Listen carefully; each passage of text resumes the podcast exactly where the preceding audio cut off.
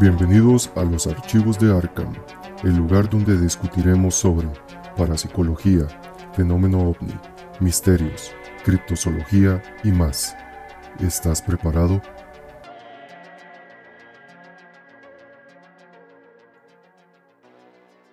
Muy buenas a todos y bienvenidos una vez más a Archivos de Arkham, su podcast favorito de misterio. Espero que estén bastante bien. Estamos en otra, en otra noche más otra noche macabrosa. Y como siempre, tengo de ahí una figura, ya no, ya no sé si decirle pública, porque ya trascendió la persona pública. Es, yo diría que es un ídolo ahora de, los medios, por así decirlo. Creo que podría decirlo así, ¿verdad? El famoso Pille. ¿Cómo está Pille? Eh, bien, bien. Sí, no, ya, ya trascendiste en otro plano, ¿verdad? Estoy, estoy a otro nivel. La verdad es que a veces bajo un poco, ¿verdad? Bajo aquí a hablar con los mortales. Ah, muchas gracias, muchas gracias por la consideración. Para, para, experimentar un poco lo que es el, este mundo, digamos. Sí, no, pues, estar acá y, y, a ver qué, qué historia nos trae hoy. Buenísimo. La voz siniestra del podcast. Jess, ¿cómo está Jess? Hola, hola, ¿cómo están? Espero que se encuentren todos muy bien y yo obviamente me siento muy feliz de estar acá hoy con uno de mis temas favoritos porque yo soy de esas personas que tienen una, una, una dualidad rara. Por un lado soy psicóloga y por otro lado me encanta todo lo relacionado con los asesinos seriales, todo lo que son casos, juicios, casos extraños. Em, me encanta todo ese tema, ¿verdad? Creo que es dual, pero al mismo tiempo tiene sentido el por qué me gusta, ¿verdad? honestamente creo que es muy interesante la manera en la que los cerebros de estas personas trabajan, ¿verdad? Todo lo relacionado con sus personalidades, sus trastornos, todo lo que ellos, digamos, los lleva a ser así. A veces las partes que son más biológicas, orgánicas, las partes que son más de fenotipo, ¿verdad? De crianza, de ambiente, todo esto, o sea, todas las características que tienen y bueno, ahí nos vamos a ver cuál es el tema de hoy entonces, cuál es el, el asesino de hoy, mejor dicho. Buenísimo. Y por último, pero no menos importante, y casi un miembro ya del podcast, el famoso Ted Weiss de Planeta Siniestro. ¿Cómo está Ted? Hola a todos, buenas noches, ¿cómo están? Aquí igualmente contento, uno de mis temas favoritos, bueno, de muchos. Este, no soy psicólogo, pero soy muy morboso, entonces este, he investigado, he investigado demasiado y he visto muchos documentales, entonces más o menos sé un poquito del tema. Igual muchas gracias por, por la invitación y pues aquí estamos. Buenísimo. Y aprovechar para saludar a los que están conectados en vivo, que nos han escrito ahí en el chat. A Junio, tenemos a Garin, a Neptune Panda, tenemos a Bumpy, el Bumpy, el famoso streamer retirado. Nos dejó, nos dejó sin contenido, Bumpy. Espero que, vuelva pronto, que todo se mejore y que ahí vuelva pronto a las, a las andadas. Tenemos también de Apilla ahí comentando, como siempre. Muchísimas gracias por estar. No sé si, me, si se me fue alguien más ahí. Si se me fue ahí, me disculpan. No, yo creo que estamos todos. Muchísimas gracias por estar conectados. Y sí, el día de hoy vamos a hablar sobre un asesino, bueno, una asesina serial que en realidad cuando yo leí del caso me impresionó bastante porque uno no se lo esperaría, o sea, hay ciertos sujetos que uno los ve y uno dice, sí, tiene cara de maníaco, tiene cara de, de, asesino, pero, eh, exacto, el caso, en el caso del día de hoy eh, es Dorotea, Dorotea, Dorotea Puente, y yo la titulé de, La abuelita asesina. Yo creo que muchos la conocen así, como la abuelita asesina. Y Este, si ustedes la ven, es una abuelita, o sea, es, una señora, una típica señora estadounidense, con su pelito, ¿verdad? Este, ya blanco, una cara inocente. Cuando uno piensa en abuelitas, bueno, y uno piensa en, en, una abuelita tierna, ¿verdad? Que le da a uno de comer hasta que no le quepa más, que guarda frijoles en los tarros de, helados y agujas y, y hilo en, las, en los tarros de, de galletas. Los de las galletas suizas. Exacto. Uno no se imagina que pueda haber una persona, ¿verdad? Este, macabra, macabra. Tan macabra por detrás. Pero en el caso de hoy, de, de, Dorotea Puente, este, sí, ella bastante macabrosa, por así decirlo. Entonces, espero que, que les guste el tema de hoy. Hoy volvemos a abrir el expediente de asesinos en serie con, con este caso. Así que vamos a, vamos a darle inicio. Y vamos a darle inicio por, por el principio. Ok, hay una trabajadora humanitaria voluntaria llamada Judy Moyes. Ella quedó cautivada por este, el espíritu muy amable de una persona que se llamaba Bert, a quien a menudo se le podría ver muy a menudo eh, por las calles pidiendo dinero, buscando entre la basura, y este, esto en Sacramento, en California.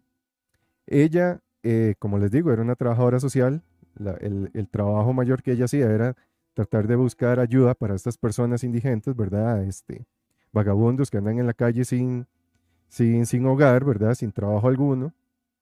Y este, a la hora de conocer a Bert, vio una persona muy buena detrás y se sorprendió más cuando ella se dio cuenta que Bert no este, dependía de drogas ni de alcohol. ¿Verdad? Que vivir en la calle y no depender de esto, supongo que debe ser demasiado difícil porque eso es como el, esa es la comida de ellos prácticamente, ¿verdad? Para poder sobrevivir. En el caso de él, eh, él, el único problema que tenía era un problema psicológico, por el cual tenía que estar consumiendo este, medicinas, ¿verdad? Psicoactivos para que le ayudaran ahí. Y este, entonces ella, al darse cuenta de esto, ¿verdad? Que no tenía una dependencia, empezó a buscarle algún alojamiento. Ella tardó casi un año en poder buscar o localizar una, una identidad oficial para Bert. A él simplemente se le conocía así, él se presentaba así. Y este, al contactar a la Embajada de Estados Unidos acá en Costa Rica, en San José, Costa Rica, se dio cuenta que él nació como Álvaro José Rafael González Montoya el 8 de septiembre de 1936. Y él había ingresado ilegalmente a Estados Unidos con su madre y con su hermana. No se sabe bien qué fue lo que pasó, que lo llevó a tener que vivir en la calle, pero esto fue lo que ella pudo encontrar. Ya cuando Judy pudo establecer la identidad de, de Bert, ella pudo encontrar ayuda, ¿verdad? Para, para él. Ahora lo que tocaba era buscarle un lugar donde, donde él pudiera quedarse, ¿verdad? Este, ya establecerse. Y el problema se resolvió cuando uno de los otros consejeros que trabajaba con ella sugirió una pensión en la calle F que, que la dirigía una amable abuelita viuda que tenía experiencia en el cuidado de personas sin hogar y era experta en lidiar, ¿verdad?, con los problemas de los indigentes y de las personas, ¿verdad?, este, sin hogar. Sin hogar. Entonces, el primero de febrero de 1988, Judy y un amigo llegaron a 1426 F Street y ahí se encuentran una casa victoriana de dos pisos, azul y blanca. Al tocar la puerta, una anciana de cabello blanco y sin dientes se les presenta como Dorotea Puente. Eh, ella los invita a pasar. La mujer rápidamente se disculpa por su apariencia, ya que ella había perdido su dentadura postiza y todavía las nuevas no, no estaban listas. Y a Judy le pareció una persona bastante agradable y bastante tranquila. Como les digo, uno ve a una abuelita, ¿verdad? Y a uno le da como un sentimiento de ternura. Y aparte de esto, ella también vio que la casa estaba bastante ordenada, bastante limpia, entonces le pareció un buen lugar para dejar a Bert.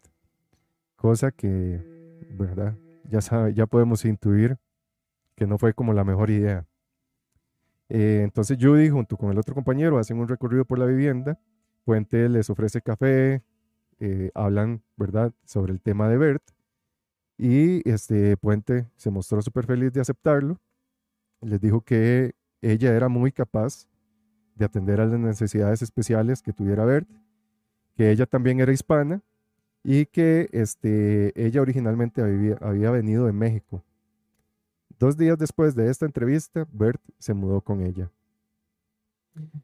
En cuestión de semanas, el estado general y el comportamiento de Bert mejoró notablemente. Judy se encontró un Bert con un cabello peinado y lavado, con uñas limpias, con ropa impecable. Entonces ella vio que bajo la supervisión de Puente, Bert había mejorado demasiado, ¿verdad? Entonces esto terminó de afianzar su confianza en, Dorotea. La señora. en, exactamente en la señora. Ella dijo, ok, esta señora tiene un corazón de oro. Vea cómo tiene a este, a este, a este, este muchacho. Y este, entonces, durante semanas, las semanas siguientes, ya el, el gobierno le empieza a pagar a Bert los pagos de su seguro social. Y ahí es donde ya viene lo, lo macabroso. Entonces vamos a ver primero quién es Dorotea, cuál es ahí como la historia de, de Dorotea. Yo antes de que antes de que sigas quería decir que esta muchacha la que lo llevó a él a, es, a la casa de Dorotea, este, yo lo vi en una entrevista y ella dice que se arrepiente de haberlo llevado, obviamente, que ella dijo, ella se decía ella misma, o sea, yo cómo iba a saber que yo estaba llegando a este hombre, ¿verdad? Donde lo llevé y lo que le pasó, ¿verdad? Posteriormente. Que ella di, jamás se lo, iba- se lo podía creer y que di, obviamente ella piensa esto, que fue ella la que lo llevó casualmente, ¿verdad? O sea, que qué del más es. Qué cosa más rara o la vida, porque ella dijo, claro, yo aquí a este madre le cambié la vida, o sea, le estoy ayudando un montón, me encanta todo, y ella jamás en la vida se imaginó que lo llevó de todos los lugares al- a los que lo pudo haber llevado, lo llevó al peor lugar. Exactamente. Y quiero saludar a DJ No Salas que nos acompaña y se acaba de suscribir. Muchísimas gracias, Nos. Sos un crack. Ahí para los que los que les gusta la música, ahí techno, house, acid, todo eso, esa vara. Este, les recomiendo muchísimo que sigan a No Salas. Él hace streaming casi que todos los días. Es un crack totalmente. Entonces ahí, muchísimas gracias por estar acá. Y espero que, que les guste el tema de, de hoy. Entonces, eh, Dorotea Helen Gray, ella nace el 9 de enero de 1929 en Redlands, en el condado de San Bernardino, ya no dije nada, Bernardino, en California. Ella este, tuvo una infancia bastante difícil, sus papás eran alcohólicos, les gustaba demasiado tomar y casi que todo el dinero que ellos tenían este, lo gastaban en alcohol. Entonces, básicamente la- las, las necesidades básicas no las cumplían, por lo que a ella, este, ¿verdad? Se le hizo muy difícil esta etapa. Su padre muere cuando ella tiene cuatro años, entonces eh, cuando tiene seis, su madre decide, eh, ¿verdad? Tratar de levantarla a ella, no lo logra, su madre muere, entonces Dorotea es enviada a un orfanato. Entonces, ya sabemos, ¿verdad?, que en los orfanatos también es muy difícil la situación para, para los niños. Y este, Y puedo mencionar algo antes claro. de que pases esta etapa. Eh, Dorotea Puente, tengo entendido que no estuvo siempre en un ambiente familiar eh, muy bueno. Fue, creo que la última de siete niños. Y su padre constantemente estaba amenazando que se iba a disparar en la cabeza. Entonces, siendo la más chiquita, que su padre se muere, y estando escuchando esas amenazas del padre, también puede ser un punto muy, muy fuerte en su vida de, de que la violencia siempre estuvo a su lado desde, desde la infancia. sí, exacto. e- Ella sí tuvo una infancia bastante difícil. Imagínense, ¿verdad? Para una niña de cuatro años, eh, tener unos padres alcohólicos, pero alcohólicos en serio, ¿verdad? Como les digo, ellos no cumplían las necesidades básicas por, por ingerir alcohol, entonces el ambiente en el que ella crece es muy difícil. Después de esto, eh, como dice Ted Weiss, ¿verdad? Escuchar constantemente esas amenazas y terminar en un orfanato, claramente tuvieron que haberla marcado, marcada eh, a ella, ¿verdad? Eh, entonces a ella la, la envían a este orfanato, ella permanece ahí hasta que los familiares, unos familiares de Fresno, California, se hacen cargo de ella. Eh, entonces ahí ella ya como que trata de normalizar su vida, pero este, ya su huella psicológica, ¿verdad? Ya, ya quedó ahí marcada. En 1946 se casa por primera vez. A los dos años queda viuda cuando su marido murió de, de un infarto. Entonces ella queda sola con necesidad de dinero y trata de falsificar cheques. Entonces ella la atrapan, la envían a la cárcel por un año, pero sale a los seis meses bajo este, libertad condicional. En 1952 se vuelve a casar con un sueco, el cual se llamaba Axel Johansen. Eh, Sí, su, su segundo marido eh, se enorgullecía de ser un hombre bastante duro y esto provocaba que constantemente tuvieran peleas, eh, dicen que bastante violentas. Entonces no era como la- el mejor matrimonio. Para 1960, ella es arrestada de nuevo en un burdel Eh, un burdel es como un, como un nightclub, un prostíbulo, podría decirse. Eh, Sí. A ella se le encuentra ahí, se le, se le arresta. Ella afirma que solo estaba de, de visita, eh, visitando a un amigo. Y a ella entonces este, la encarcelan 90 días más en el condado de Sacramento. Ella sale de la cárcel, pero vuelve a ser detenida poco tiempo después por vagancia. Y le dieron otros 90 días. Vagancia, yo, lo, yo creo que en ese tiempo vagancia era como andar en bares tomando. Eh, Sí, ¿verdad? Yo creo que, que va por ahí el asunto, como, sí. ¿verdad? E- ella era, ella en un tiempo fue trabajadora sexual. Tengo entendido también que ella ah, la abusaron ah, sexualmente de ella en, un- en el orfanato. Entonces ella siempre creaba puras historias fantásticas porque ella era una mentirosa compulsiva. Entonces, de que estaba, yo creo que de vagancia se dedicaba un poquito, yo creo que a andar ahí en, en a la- bares. a la vida Por eso galante, mismo, a la vida galante, sí, exactamente. Para decirlo bonito. Sí, de Sí. hecho, de hecho, como dice Ted Weiss, ella este, era mentirosa compulsiva y ella siempre decía que ella había nacido en México, cosa que no fue así. Sí tenía familiares, creo que este, venían de México, pero ella no había nacido ni crecido en México, entonces también a ella este, le gustaba mucho mentir. En- Sí. Para 1966, ella se divorcia de Johansen y se casa con Roberto Puente en la Ciudad de México. Eh, Roberto era 19 años menor, entonces ya ahí, ¿verdad? El matrimonio no iba como que muy bien, eran mentalidades totalmente distintas, aunque el amor no tiene edad. Pero en este caso, este, Era la mamá de Sugar Mami. estaba hecho Sugar Mami. eh, el matrimonio no iba muy bien, que digamos. Y este, también esto producto de que su esposo, ¿verdad? eh, Roberto, le costaba mucho mantenerse fiel. Entonces, esto también trajo muchos problemas. Y justo antes del final del matrimonio, este, Dorotea se embarca eh, como en el proyecto más grande de su vida. Y es cuando ella toma control de un hogar de ancianos de tres pisos y 16 habitaciones en la calle 2100F. Luego, en 1976, ella se casa por tercera vez. Otra vez, no, no tuvo la mejor, no fue la mejor elección, ¿verdad? De, de pareja. Ella se casa con, con Pedro Montalvo, que era otro mentiroso compulsivo. Dicen que era una persona que no tenía valores y que él era ya un abusador físico, ¿verdad? Y ya él tenía esa tendencia. Un, un Es que imagínate. Un gentleman. O sea, se casa muchas veces. Tengo entendido que tuvo una relación con un militar y esta persona le dijo que había a los 13 años había sobrevivido a la bomba de Hiroshima. Entonces, imagínate su, manera de, ligar.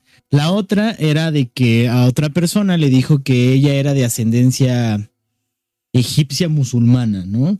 O sea, ya ni siquiera creo que se sabe cuál es la realidad de esta persona, al menos los que la estudiaron, pero ya imagínate, o sea, todas sus relaciones siempre llegaba al extremo de yo creo que una mentira muy, muy, muy, muy cañona y obviamente su, pues sus relaciones iban a ir para el fracaso, ¿no? Ya siendo como mi, ¿qué es? Como mitómana, se podría decir. Sí, No, no creo que mitómana, porque los mitómanos se creen sus, men- sus mentiras, ¿no? Sí. Bueno, quién sabe si esta también se la creía, pero ella era muy mentirosa en todo, o sea, imagínense. sí, Sí, sí. yo sí. pienso que tal vez sí era como más por mentir, porque ella, digamos que también fue, creo que la metieron a la cárcel por este, comprar ropa con billetes, con cheques falsos. Entonces ella era falsificadora, o sea, sí está acostumbrada como a crear y tal vez algo como a su conveniencia. Sí, ella siempre la, Sí. la avaricia fue como su móvil siempre en, en la vida, ¿verdad? Esa, esa, co- esa codicia por tener dinero. Y parte de la ayuda que ella daba era para aprovechar también la ayuda que le daba el Estado a estas personas. Ella se hacía cargo de esto y claramente este, era para su beneficio. Entonces ella siempre acomodaba las cartas de manera que ella saliera este, beneficiada. Sí, beneficiada. Exacto. ¿En qué gastaba la, en qué gastaba la plata? Ella, este, Porque hasta ahorita no, no viste que diga nada así, como que es No, no, adicta no. a algo o qué, ¿verdad? ya vamos, ya vamos para ahí. Ok. Entonces, ella llega, se casa con, con este Pedro, ¿verdad? Que al final otro, otro eh, matrimonio, otro, este, sí, otro matrimonio, ¿verdad? Este, ya puesto al, al fracaso desde un inicio.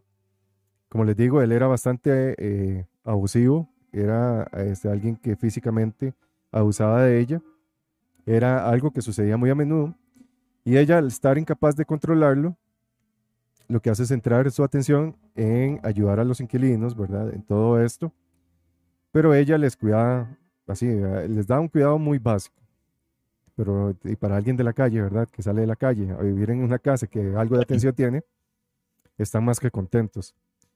En cuestión de meses, eh, Pedro Montalvo se había ido y Dorotea lo que hace es buscar consuelo en bares en busca de compañía masculina. Aquí es donde yo creo que ella es donde gasta el dinero en salir a bares, en tomar. Y El vicio de ella son los hombres. son los hombres, más que los hombres, el dinero. El dinero de los hombres. Exacto, porque ya vamos a ver cómo es que ella trabajaba. Entonces, ¿qué era lo que ella buscaba? Preferiblemente eran hombres mayores y ojalá que estuvieran recibiendo beneficios de parte del Estado, o sea, que tuvieran un ingreso ya constante de parte del Estado. Y se dice que muchos de ellos se sentían a su vez este, bastante atraídos porque ella se presentaba muy elegante, siempre se presentaba muy cariñosa, muy educada, ¿verdad? Ella daba toda una impresión de elegancia, de cordialidad. Entonces, muchos de estos hombres se sentían atraídos por ella. Y ella tenía un, un sistema bastante simple. Lo que ella hacía era ganarse a las personas con sus encantos, ¿verdad? Los endulzaba, les endulzaba el oído. Y después de esto, ya que los tiene enamorados, lo que hacía era robarse los cheques de esos beneficios y falsificaba las firmas. Entonces, falsificaba firmas, firmaba estos cheques y los, y los, ¿verdad? Los cambiaba a ella. Este, este plan a ella le duró bastante tiempo, pero al final a ella la atrapan y la acusaron, eh, ¿verdad? De, de estafa, de falsificación y le condenaron a una, a una cadena de 34 cargos de fraude de tesoría, ¿verdad? A la. 34 Imagínate si en esa época hubiera existido Tinder, sería como este Simón Leviev el que estafaba. Exacto. Qué bueno que no existía en esa época. Sí, ahí hubiera tenido muchas más víctimas. Sí. Ok, y entonces ya en este punto, este, ya las cosas se ponen un poco más extrañas en, en su pensión, ¿verdad? En, el en la casa esta que ella tenía. En abril de 1982 llega un nuevo inquilino, se llamaba Ruth Monroe. Para ese tiempo eh, tenía 71 años y quedó instantáneamente abrumada por la naturaleza afectuosa de, de Puente. Como les digo, ella siempre se presentaba muy cálida, muy, este, muy cordial. Entonces Ruth de una vez quedó encantada. 17 días después, Ruth aparece muerta, supuestamente por una sobredosis de codeína y de Tylenol. Entonces, claramente se presenta la ley. Lo que hace Puente es explicarle a los detectives que este, Ruth había estado profundamente deprimida porque su esposo eh, estaba en una, en una fase terminal, ¿verdad? Estaba ya enfermo, ya él no tenía salida. Entonces esta fue la excusa, ¿verdad? Que puso Puente. La policía incrédulamente este, aceptó su historia y determinó que Ruth se había quitado la vida. Semanas más tarde, la, policía regresa dando seguimiento a las denuncias de este, varias personas con respecto a Puentes. Las denuncias básicamente decían que Puente había estado drogando a hombres que conocía en bares y robándoles. Eh, uno de los denunciantes, de hecho, era un jubilado de set- 74 años llamado Malcolm Mackenzie. Él le dijo a la policía que después de unos tragos, eh, de entablar conversación en un bar que se llamaba Zebra Club, ellos este, ahí estuvieron hablando normalmente, compartieron tragos. Poco tiempo después, él la invitó a su apartamento. Ahí él se empieza a sentir mareado, cae, ¿verdad? Queda este, como adormecido. Él dice que estaba consciente, pero no se puede mover y ve como Puente lo que hace es robarle este, una joyería, un anillo de diamantes, varios, este, él tenía una colección como de monedas, también se la roba. Estuvo buscando dinero, algo de dinero se llevó y ella se va. Entonces él hace la denuncia. Para el 18 de agosto de 1982, Ruth se presenta ante los tribunales y fue condenado por tres, cargo- tres cargos de robo y la sentencian a cinco años de prisión. Pero, Ujú. este, sorprendentemente, el juez, que se llamaba Roger Warren, se negó a tomar en cuenta otros cargos que habían formulado en contra de ella. Entonces, como que le echó la manita ahí a la, a la abuela y tuvo menos condena que la que le hubiera tocado. Entonces, este, a ella se la llevan a la cárcel y ahí en la cárcel ella rompe la primera regla que hay en la cárcel, que es no sea un boca abierta, ¿verdad? No cuente nada, no diga nada. Aquí en Costa Rica le decimos no sea sapo. Sapo. No sé en México cómo les dicen a los, a los soplones, por así decirlo. Sí, sapo. Sapo, creo que. Sí, sapo se podría decir. El sapo. Bueno, ella se pasó de zapa, le dijo este, Sí. a una de las, eh, de las oficiales que estaba ahí encargadas sobre quién fue la que agredió a una de sus compañeras. Y producto de esto, a ella le pegan una buena verguiada, ¿verdad? A ella la mandan al hospital, la golpean bastante, Una putiza. una putiza. Y este, producto de esto, ella tiene la suerte de que le reducen la, la sentencia un poco y es liberada para septiembre de 1985, luego de solo tres años de, de prisión. Ok. Cuando ella sale, la está esperando un enamorado que ella, este, que ella tenía, que se llamaba Everson Wilmot, que fue que le estaba enviando cartas dentro de, de la prisión. Eh, no, sé, no sé bien por qué él se da cuenta de que ella está ahí. Simplemente un día a ella le empiezan a llegar cartas. Tal vez en algún lado la conoció, en alguna visita, etcétera. El asunto es que se empiezan a comunicar regularmente. Al parecer quedan como enamorados. Ella claramente lo endulza y le saca información. Le saca información sobre su estado financiero. Y claro, dijo, aquí está mi salida, ¿verdad? Este es el que me va a salvar a mí después de que salga. Y así fue. El día que Eh, ella pero yo no entiendo, por Sí. esas personas que quieren conquistar a personas que están en la cárcel, es como que tienen la red flag de este tamaño, ¿no? Y, y sabes cómo es Dorotea Puente y así, les gusta, eh, no sé qué, qué le- qué les fascina a estas personas que, como que verán. no entiendo. Eh, Ya, y tal vez también depende mucho, digamos. Puedes a pensar, tal vez un, una persona que no, no consigue, no consigue nada fuera de la cárcel, no consigue a una pareja y anda en busca de pareja y ya está cansado. Y tal vez una, una forma fácil de conseguir a alguien es ahí adentro. Me parece. no una, sea, pensando. no y también, loquísima. también está, digamos que también A hay madres que, que no tienen a dónde vivir, ¿verdad? Y que tal vez no les va muy bien, no tienen brete, o sea, están como con esa complicación, ¿verdad? Entonces, obviamente, ir y a lleg- llegarle a una señora que tiene como un, un negocito, ¿verdad? Que ya dices, mantiene y ya y cualquiera también ve ese el beneficio. Sí, Yo creo que va más como por esta fijación en, en gente malvada, como todas las chicas que le mandaban cartas a Richard Ramírez, a Charles Manson. y todo eso, como Charles Manson se casó dentro de la, de la cárcel. Manson Pero foto- eh, como Pero todavía eso, yo creo que Muy es.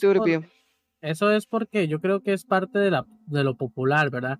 Hay que entender que todo lo que es popular y todo lo que es conocido eh, a la gente le gusta. Digamos, muchas veces eh, hay gente famosa, bien feíta, y hay mucha gente, mucha gente, miles de personas que dicen que es lindísima esa persona, y que es súper guapo, y que, o súper guapa, o lo que sea, pero, y realmente no es porque les guste lo que hacen, sino porque realmente lo creen por lo mismo, pero es por ese estatus que le da usted la fama. Y una, una persona como, como este, es como este. eh, no, eh, Charles y, y todos estos, pues obvio, me explico. Sí, sí, Pues sí. mucha fama, ellos eran famosos, digamos, eran un rockstar, pero eh, Pero todo mal. ¿verdad? Exacto. Un rockstar y todo mal, entonces eso, yo diría que eso, o sea, habrá gente que sí, ¿verdad? Tiene como estos problemas, pero, o sea, era, ellos les llegaban miles de cartas, ¿verdad? Entonces es como, Sí, ok, eh, es el efecto popular más que todo el mundo esté, ¿verdad? Obviamente habrá que alguna que otra que sí o otro, pues no están bien, ¿verdad? Del todo bien de la cabeza. de la cabeza. Pero Sí, sí. sí, y, sí, y sí. muchos de estos asesinos también son este, como muy, carismáticos. muy carismáticos, exacto. Sí. Son personas muy carismáticas, súper inteligentes, muy manipuladoras. Pero sí, o sea, usted tiene que estar mal de la cabeza para iniciar una conversación con alguien así. De manera amorosa, ¿verdad? Porque tal vez yo siendo una persona que me gusta este tema, tal vez le escriba un día a un mae, ¿verdad? O, o una asesina, como para, para investigar, pero hasta ahí. Si Amber Heard hubiera matado a Johnny Depp y le hubiera metido a la cárcel, ¿le, le hubieras escrito? No, porque me cae mal. Nadie se mete con mi. Johnny. Empieza a hacer cara de loca. Exacto. Un saludo a, a Johnny Depp, si nos está escuchando. Bless you. Oye, Ok, entonces, eh, cuando ella sale, ahí llega Everson con un amigo en un Ford rojo, bastante bonito. Y poco tiempo después ella abre una cuenta bancaria a nombre de los dos y le ofrece a, a su amigo, Ricardo Odorica, que era el, el- el- amigo con el que llegó. Este amigo era dueño de una pensión en la calle eh, 1426F. Ella le ofrece 600 dólares al mes para que le alquile toda la casa, porque ella quiere cumplir su sueño de tener una pensión y en el cual, ¿verdad?, ayudar, ayudar entre comillas a esta gente necesitada. Eh, Ricardo accede a, la, a la oferta y entonces aquí es ya donde ella sale y ya tiene por fin su pensión para ayudar. En noviembre de 1985, Puente contrata a un trabajador local, ¿verdad? Que hace trabajos en las casas, etcétera. Se llama Ismael Flores y lo contrata para colocar unos paneles de madera en su casa. A él le pareció un trato demasiado bueno porque por solo 800 dólares y el trabajo de paneles, Puente le ofrece a Ismael una camioneta Ford roja de 1980 en muy buenas condiciones. Si recuerdan bien lo que acabo de decir, Edmund, ¿verdad? Eh, digo, Everson, el enamorado, era quien tenía esta, esta camioneta Ford a la hora de recogerla a ella en la cárcel. Entonces vayan haciendo cuentas. Eh, Puente le da la camioneta, le dice que esa camioneta había pertenecido a su novio, quien este, se había ido a Los Ángeles y ya no la necesitaba. Ahí dejó la, la mentira. Después le dice que ella necesita construir una caja para supuestamente guardar unos libros y otros artículos. Ella le dice que tiene que ser de 6 pies de largo, 3 pies de ancho y 2 pies de profundidad, que es bastante, es una caja bastante grande. Entonces Ismael procede a hacerla, él no hace más preguntas. Al día siguiente que llega a seguir con su trabajo, se da cuenta que ya la caja está llena, está en una habitación en la parte de arriba de la casa y cerrada totalmente con clavos. Ella le dice que necesita un último favor, que es transportar esta caja a un depósito de almacenamiento. Él obedece, él no sospecha nada, y con la ayuda de un, de un vecino la suben a su camioneta roja. Cuando van en camino, ¿verdad? Ismael y Puente, Puente abruptamente cambia de decisión y le dice que de por sí que lo que lleva en la caja es pura basura, entonces que para qué ir hasta allá, justamente iban pasando a la par de un río. Entonces Puente le dice, tiremos la caja al río. Aquí a él como que algo no, no, le, no le cuadra, ¿verdad? Él dice, "Mm, está muy extraño esto. Pero ella al final lo termina convenciendo, le dice que es basura, o sea, que no hay nada ahí más que basura, que para qué ir hasta allá. Entonces él acepta su explicación, tiran la caja al río y vuelven a su casa a compartir unas cervezas. Poco tiempo después, en el año nuevo 1986, dos pescadores tranquilamente en ese río encuentran una un caja. pie, un pie, perdón, el pie, es, el pie es un metro, ¿verdad? Cada pie es un metro. No O sea, sé, dos creo pies que es un son poco, dos metros, creo que es menos. un poquito menos. Sí, sí, porque es la estatura de alguien, es lo que hoy. Exacto. Es prácticamente es, es como un ataúd esa caja que hizo. Sí. Entonces, como les digo, este, estamos en Año Nuevo, 1986. Están dos pescadores, un día común de pesca de amigos, y encuentran una caja maloliente que este, estaba medio sumergida en el río. Ellos informan a la policía que acude al lugar, abren la caja y adivinen qué encuentran. Los restos de Everson Wilmot, el dueño de la Ford, el, el que le ayudó a salir de la cárcel, el que le ayudó Oh, wow. a completar su sueño. Él estaba vestido en ropa interior, envuelto en una sábana blanca y atado con cinta aislante negra. él estaba tan descompuesto que no, en ese momento, en ese momento no pudieron reconocerlo. El reconocimiento se da bastante tiempo después. Entonces, como no lo pueden identificar, lo añaden a la lista, ¿verdad? De casos sin, sin cerrar, ¿verdad? Casos inconclusos. Y este permanece así durante tres años. Ya con Everson fuera, Dorotea sigue cobrando la pensión que él tenía. Escribía cartas a su familia, ¿verdad? La familia de Everson, haciéndose pasar por, por él, diciéndole que él estaba muy mal de salud, que por eso no podía visitarlos, etcétera, ¿verdad? Entonces ya con eso ella ahí por lo menos mantuvo a la familia un tiempo este, tranquila. Eh, lo que hace Puente después de eso es ampliar su operación y encuentra a, encuentra a, a 40 nuevos inquilinos. Entonces tiene casa llena y en su mayoría eran borrachos y drogadictos. Para ese momento, con esos 40, ya ella está ganando demasiado dinero, pero la mayoría de este dinero lo estaba botando, ¿verdad? Gastando en un estilo de vida demasiado lujoso y también, ¿verdad? Como les mencioné antes, le encantaba ir a bares a buscar nuevas víctimas, a, nu- a- a nuevas víctimas para, ¿verdad? Para robarles.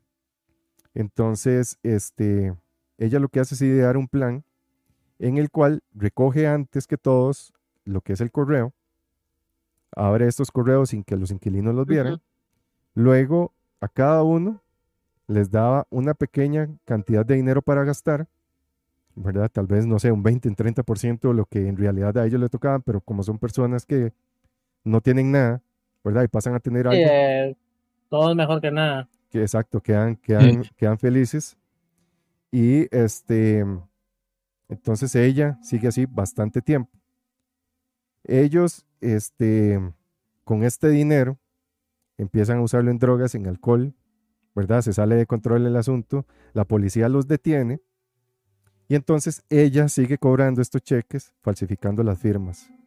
Entonces ese era el plan de ellos, darles dinero que lo gastaban en alcohol y en drogas, quitárselos de encima y seguir cobrando para no tener que darles nada. Y así ellos, ella se quedaba con, con todo este dinero del beneficio. Entonces, ya para este punto, en los siguientes meses, se empiezan a reportar desapariciones misteriosas. El 19 de agosto, Betty Palmer, que era una residente de la pensión de 77 años, tenía una cita médica, nunca regresó. Varias semanas después, Puente estaba en posesión de una identidad a nombre de Betty, pero le había cambiado la foto. Y con esto ella cobraba el beneficio que recibía Betty. Luego, para el febrero del año siguiente, otra inquilina que se, se llamaba Leona Carpenter, ella fue dada de alta en el hospital y puesta al cuidado de Puente. Ella tenía 78 años. Pecado. Sí, eh, eh, ella, o sea, abusó mucho de personas mayores, ¿verdad? Indefensas. Sí, qué pecado. Y este Puente lo que hace es hacerle una, una cama en el sofá como medida temporal, pero dos semanas después desaparece, no se vuelve a saber nada de ella. Otra víctima, James Gallup, tenía 62 años. Fue visto por última vez en junio de 1987 cuando su médico lo trató después de meses en el hospital, después de una, operación que tuvo para extirparle, extirparle un tumor cerebral. Eh, él le dijo al médico que se iba a mudar a la calle 426F. Nunca se supo nada más de él. En el octubre siguiente, Vera Martin, de 62 años, se muda a la pensión. Tampoco se le vuelve a ver. Y aquí viene nuestro amigo, nuestro compatriota Tico, Bert Montoya. Llega para el febrero siguiente. Poco después de que Puente se hiciera cargo de sus asuntos, desaparece. Los otros inquilinos empiezan a preguntar por él, pero ella simplemente dice que se fue a México a visitar a su familia. Y él ni, ni de México era, era de, de Costa Rica. Entonces tampoco era así como muy habilidosa para, para mentir. Previo a la desaparición de Bert Montoya, Dorotea ya había claramente empezado a despertar, ¿verdad?, sospechas, porque justamente en la pensión de ella se empieza a desaparecer este montón de personas, pero no sucede esto entre la policía, sino entre sus vecinos, ¿verdad? La policía siempre, y eso es algo típico de casos de asesinos, la policía siempre está dormida. O sea, siempre está dormida. Tiene que salir algún investigador privado o gente por fuera que ayuda a armar el caso, ¿verdad? O en algunos casos que hay algún detective excepcional, ¿verdad? Pero en casi que la mayoría, ellos están haciendo y deshaciendo a, a sus anchas y la ley como que nunca se da cuenta. No entiendo yo, no entiendo en realidad. Eh, Es que Oye, van a los- pensar que, que Benito se desaparezca. Sí, está, Claro, es que está bien uno, pero ya eran como No, siete. pero eh, es el, son la clase de personas la que la madre. ¿Me explico? Sí, era, era gente, También. exacto. Ella era muy Gente inteligente que, porque que era gente no, que que no no tenía. falta, ¿verdad? Que, gente que digamos que, que, que si se pierde no pasó nada. Sí, sí, lastimosamente. Sí, pero ¿sabes qué? Es que los asesinos en serie siempre van un paso adelante de los policías, siempre por porque ya saben la estrategia, saben cómo, cómo actúan los policías, siempre van un paso atrás, porque Sí, son muy inteligentes. listos como los policías, este, no habría asesinos en serie, literalmente, o sea, sabrían cómo agarrarlos, pero siempre, siempre van un, son más, llegan a ser más listos o sus estrategias o ya los tienen estudiados y saben cómo hacerle pues, para que no los saca, para que no los cachen, porque son muy listos. Sí, sí, sí. De hecho, muchos de ellos son como súper narcisistas. Entonces también les encanta saber que la policía está detrás de ellos y no los pueden agarrar. ¿Verdad? Para, Sí. eh, para ellos esto es un, es un juego como el del zorro y el conejo, ¿verdad? Como ver qué tan inteligente soy yo o ver quién es tan inteligente para atraparme. Y eso ellos lo ven como un reto total. Entonces ese narcisismo, ¿verdad? Los, los lleva a eso. No todos son así, ¿verdad? Que dejan pistas. Hay otros que son más, más cautelosos. Como Pille. Pille, Pille- ya se me fue el, el apellido. Aparte era una ancianita que mm, parecía que no iba a hacer nada, ¿no? O sea, eh, la última persona que vas a sospechar es una ancianita. Aquí en México, por ejemplo, la mate a viejitas, esta pensaban que era una transvesti, o sea, es un transvesti, porque no cabía duda que iba a ser una mujer vestida de, pues, de persona mayor. Sí, Tampoco estaba tan, tan grande, pero decían, no, es un transvesti. O sea, que como- como que siempre descartan la, la idea de que pueda ser una ancianita la que esté haciendo todas estas atrocidades. sí, sí, es que, o sea, es, Perfil también. hay, hay una lista de muchas personas antes de poner a una abuelita como posible sospechoso, Sí, claro. ¿verdad? Porque ese Y, es el bueno, concepto y que en uno los tiene. tiempos de antes también, ¿verdad? Vas a pensar, alguien blanco también. O sea, primero van de un madre negro. A ver si, si fue él. ¿verdad? Es, es primero, El claro, racismo, porque el en los tiempos de racismo. antes, en los tiempos de antes Sí. era así. Claro. Estados Ah, sí, era claro. muy- Y muchos de los Ma- asesinos son de Estados Unidos, ¿verdad? Más que todos por eso que lo digo. La, la mayoría de los más famosos son de Estados Unidos, o es ahí donde se originan. Estados Unidos, pues, es muy famosa por, ¿verdad? por la inclusión de, de las personas. Sí, Entonces, Yo creo que- obviamente, fijo, sí, digamos, es más probable que busquen, tengan otro tipo de, de- sí, sí, es que tal vez ellos ven, digamos, a una persona por la zona que ya tiene antecedentes, entonces primero vamos con este, ahí van descartando y ya al final llegan hasta la abuelita, pero ya para ese momento ha hecho, ¿verdad? Una, una matazón. Claro. Sí, Y también, también es complicado, ¿no? También es complicado porque ya, y me puedes pensar que tal vez se desaparece alguien por ahí, por más que digamos que fueran cono- conocidos, se parece alguien por ahí, se parece alguien para allá. Pero al final, los que saben que todas esas gentes convergen en un mismo punto, eran los mismos vecinos, ¿verdad? Porque los habían visto. Pero la Ujú. policía es como, ok, ¿cómo, cómo sé yo, ¿verdad?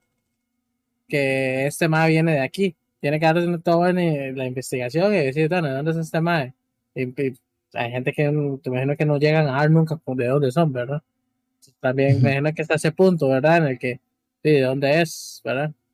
Y, y como decía, hay gente sin familia, aún así, es- eso, es- eso es un plus, ¿verdad? Pero alguien sin familia, no hay nadie que reclame nada. Sí, son Este personas se olvidadas. Se murió, se murió y ahí quedó. Sí, exacto. Sí, ahí nos menciona Nep- Neptune Panda que a veces esos asesinos por el mismo narcisismo se confían demasiado y por eso los terminan atrapando, que sí, claramente también ha pasado mucho, porque sí, son muy, son muy arrogantes, ¿verdad? Se creen eso, tan eso fue lo que le superiores. pasó a Ted Bundy, que Sí. las, o sea, era tan arrogante que hasta quiso ser su propio defensor en el juicio, ¿verdad? O sea, llegó a ese nivel, o sea, ya el mae ahí estaba volado, ¿verdad? Ya ahí ya perdió como todo lo que tenía ventaja por ser tan inteligente, ya llegó a un punto en el que ya él sobrepasó ese nivel, ¿verdad? O sea, ya se volvió tonto de lo narcisista que era. Sí, sí, es que se creen seres superiores totalmente. Lo cacharon nada más por la dentadura, porque eso fue como que su punto clave. O sea, sí duró, yo creo que como. O sea, sí se supo defender. ¿Sabes a quién le pasó igual? A. No sé si ubicas a Luca Rocco Magnota. A él lo estaba buscando la Interpol. Él estaba buscando la Interpol y dijo: Pues a ver, en mi internet quiero ver cómo se ve mi foto, cómo me están buscando. Y hasta ahí llegó. quiero ver Sí. mi foto en la Interpol y lo agarraron. O sea, siempre hay unos como, por ejemplo, creo que Ed Kemper, él sí quería que lo agarraran. Sí, él sí como- quería. Es- ese es el de la iglesia, ¿verdad? No, es el que tú dices Eh, es el David Berkovich, el hijo de Sam, ¿no? Ajá, Ajá, ajá, ah, bueno, sí. Sí, Sam. que es No, el que, el que, el que, el que el- hace algo como por un disquete, una llave maya, o bueno, un disquete, algo, y ahí es donde logran registrarle, ¿verdad? Y el mismo mal le pregunta a la policía, como, ¿verdad que esto no va a quedar registrado si yo, o sea, como mis datos? Ah, eh, no, el que tú. Ah, sí, sí, es Kemper. Bueno, hay también, por ejemplo, BTK. Ajá, Este- que ahí también. Ajá. que lo agarraron y dijo, bueno, voy a mandar mi, mi nota en cartas para que, como que también les gusta que los agarren, ¿sabes? Como que Sí. siento que les acaba la emoción que necesitan sentir y quieren otra vez regresar a eso. Es que es- es- eso es el lado del narcisismo. Y como dicen los alas, todos tenemos un poco de narcisismo, algunos más, algunos menos. Y hay asesinos que a ellos primero les gusta crear esta fama, ¿verdad? Claro. Llegar a una fama casi mundial y después dejarse atrapar y salir en cámara y decir, fui yo. Y muchas veces es, me atraparon porque yo quise, ¿verdad? También se dan esa, esa golatría de decir, o sea, me atraparon porque yo me dejé atrapar, porque si no hubiera seguido.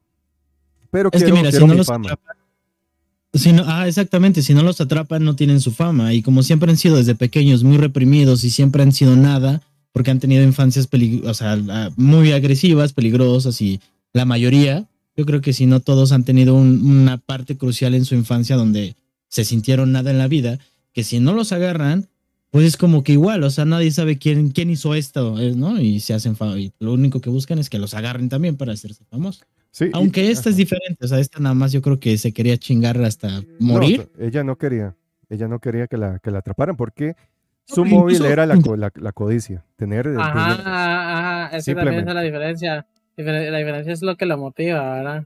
Sí, Porque porque muchos veces- es el reconocimiento, ¿verdad? La fama. Y tras de eso, muchas veces a estos asesinos, eh, lastimosamente, se les vuelve como, como un rockstar, como dijo Pille. Porque vean con Ted Bundy, vean con, con Richard Ramírez. Ellos tenían fans. O sea, ellos llegaban a los juicios Claro, y las, las mujeres locas y jóvenes y todo con pancartas y él saludando con lentes y bien, bien vestidos. O sea, los hacen una figura pública casi un sex symbol. Entonces esto alimenta todavía más el ego. Y esto también hace que muchos copycats quieran, quieran lo mismo, ¿verdad? Tal vez hay un asesino ahí de, de closet que diga, yo quiero eso, ¿verdad? Entonces ahí se destapa y, se deja ir también. De hecho, creo que en esos tiempos donde había muchos asesinos seriales, creo que pusieron, hicieron como una ley y como que ya no se podían entrevistar a, a- a los asesinos como para tratar, no sé si les entrevistar o visitar, no sé, algo pusieron para que no darle como más exposición a ellos. para no Una vez que alimentarle. estaban ajá. en la cárcel, exacto. Creo que habían puesto una ley cuando, cuando empezaron a salir tantos asesinos y pas- pasaba mucho desmadre, entonces es como, ok, vamos a limitar el, el acceso de la gente a, a ellos, porque es, es que eran rockstars, definitivo. Exacto. Y, sí, y, y hay Pero ahorita Todas las, todos los cientos de documentales en Netflix de asesinos y ahí estamos viéndolos como el Es que morbo. nos- a, a todos, el yo creo que a todos morbo. nos gusta. Yo Sí. creo que no- Nos no creo- hay muy pocas personas que no les gusta. Yes, yes. Yo creo que ha visto todos los documentales que hay. Por si no aparezco, sí, yo muchachos. siempre los veo, los veo y los veo y los veo y Por gusta si, por si dejan a ver, dejan de haber archivos de Arkham, ya saben, Ya saben quién fue. ya saben quién es, ahí tienen la sí, primera sí. sospechosa. ¿Cuál es, ¿Cuál es tu documental ahí Motivos, en Netflix? motivos, motivos me sobran. Oiga, ¿qué, Pero pero muchachos, una amenaza en vivo. ¿qué técnica, qué técnica, qué técnica usaría, Jess? Usted sería más estrangulamiento, ¿verdad? Para Ey, ey, ey, el- ey, el- Aquí estoy, aquí estoy escuchando, man. No quiero hablar de eso, no quiero No sé, escuchar. Pille, vieras que nunca he pensado eso. Chicharrón y lo digamos. Algo que no sea muy sangriento, me imagino. Me Algo hace- físico Estrangu- para la estrangu- mujer. estrangular es, es, es, ese es, es bueno, digamos, es el favorito de la mayoría de los asesinos en serie. Ya saben, si no aparezco y Jess empieza a vender tacos de birria, no los compren. No compren. Tacos de No, choc Sacos de chuck están ricos, sí. chuletas, Tacos, chuletones. tacos de riata. ok, vo- volvamos al tema. Yo no quiero hablar de mi, de mi posible asesinato. Entonces, em, a ella le hacen la denuncia a los vecinos, ¿verdad? Producto de que se ven, se notan las desapariciones, también se dan cuenta del mal manejo que ella está haciendo de estos beneficios que ellos reciben. Entonces, Servicios Sociales envía a personal a la, a la casa, ¿verdad? A esta pensión. Es una inspectora la que llega. Este, la inspectora, aunque sabe que ya ella había sido condenada anteriormente, ¿verdad? Por fraude, este Puente otra vez vuelve a mentir y se libra. Entonces, ella pudo continuar sin ser molestada bastante tiempo, hasta que Peggy, Peggy Nickerson, que es otra trabajadora social, este, ella empieza a recibir muchas quejas, ¿verdad? De eh, vecinos, también algunas quejas de los mismos inquilinos. Entonces, ella empieza a sospechar, vuelve a hacer una visita. Ahí en esta visita, este, ¿verdad? Eh, lo que hace Dorotea es decir que muchos de estos inquilinos que habían desaparecido se habían ido con familiares o que se habían ido a otro lado, que por eso ya no estaban. Pero ella no le calza, ¿verdad? Ella dice, aquí hay algo raro, ¿verdad? Estas personas simplemente no se van así con sus familiares o se van a otro lado porque es gente de la calle. O sea, si se van a la calle a vivir es porque su familia nunca los apoyó o no tienen, ¿verdad?, con quién apoyarse. Entonces, este, igual ella sospecha, no tiene pruebas. Entonces, Nickerson deja de ir a la casa, deja de enviar también a otras personas, hasta que finalmente, el 7 de noviembre, llega, yo creo que es la heroína de este caso, que es Judy Moyes, la que ayudó a Bert. Ella se presenta con un informe de personas desaparecidas ante la policía, afirmando que ella no acepta la historia que está dando Puente sobre la desaparición de Bert y sobre las otras personas. Entonces, eh, ella le dice que Bert no era de las personas que escapaban, que no era una persona drogadicta ni alcohólica, lo único que él tenía era problemas mentales, entonces que a ella no le calzaba que Bert simplemente se hubiera ido entonces, eh, por dicha, la policía acepta la denuncia de Judy y empiezan a interrogar a Puente y a investigar en los alrededores. Cuando están en la casa, ¿verdad? Eh, hay un residente masculino que le pasa una carta, un papelito a uno de los policías. Y en este papel él le describe cómo Puente les dijo a todos que mintieran. ¿Verdad? Ella hizo todo ahí, este, todo un plan maquiavélico, ¿verdad? Les dijo a todos que mintieran sobre estas desapariciones. Ella les dijo Ujú. qué decir. Él toma el valor y le da el papelito diciendo, ¿verdad? Que ella les, les, les dijo esto. Y cuatro días después, la policía regresa con una orden para registrar la casa y excavar en el jardín. Claro, fue ese que ya se, la, de ya la, Se destapa todo. se llama. Sí, sí, sí, ya la vendió, ¿verdad? A ella. Exacto. Entonces, ya para los días el, siguientes, el- el- el que menos pensaría uno por el tema de que era un indigente, ¿verdad? exacto.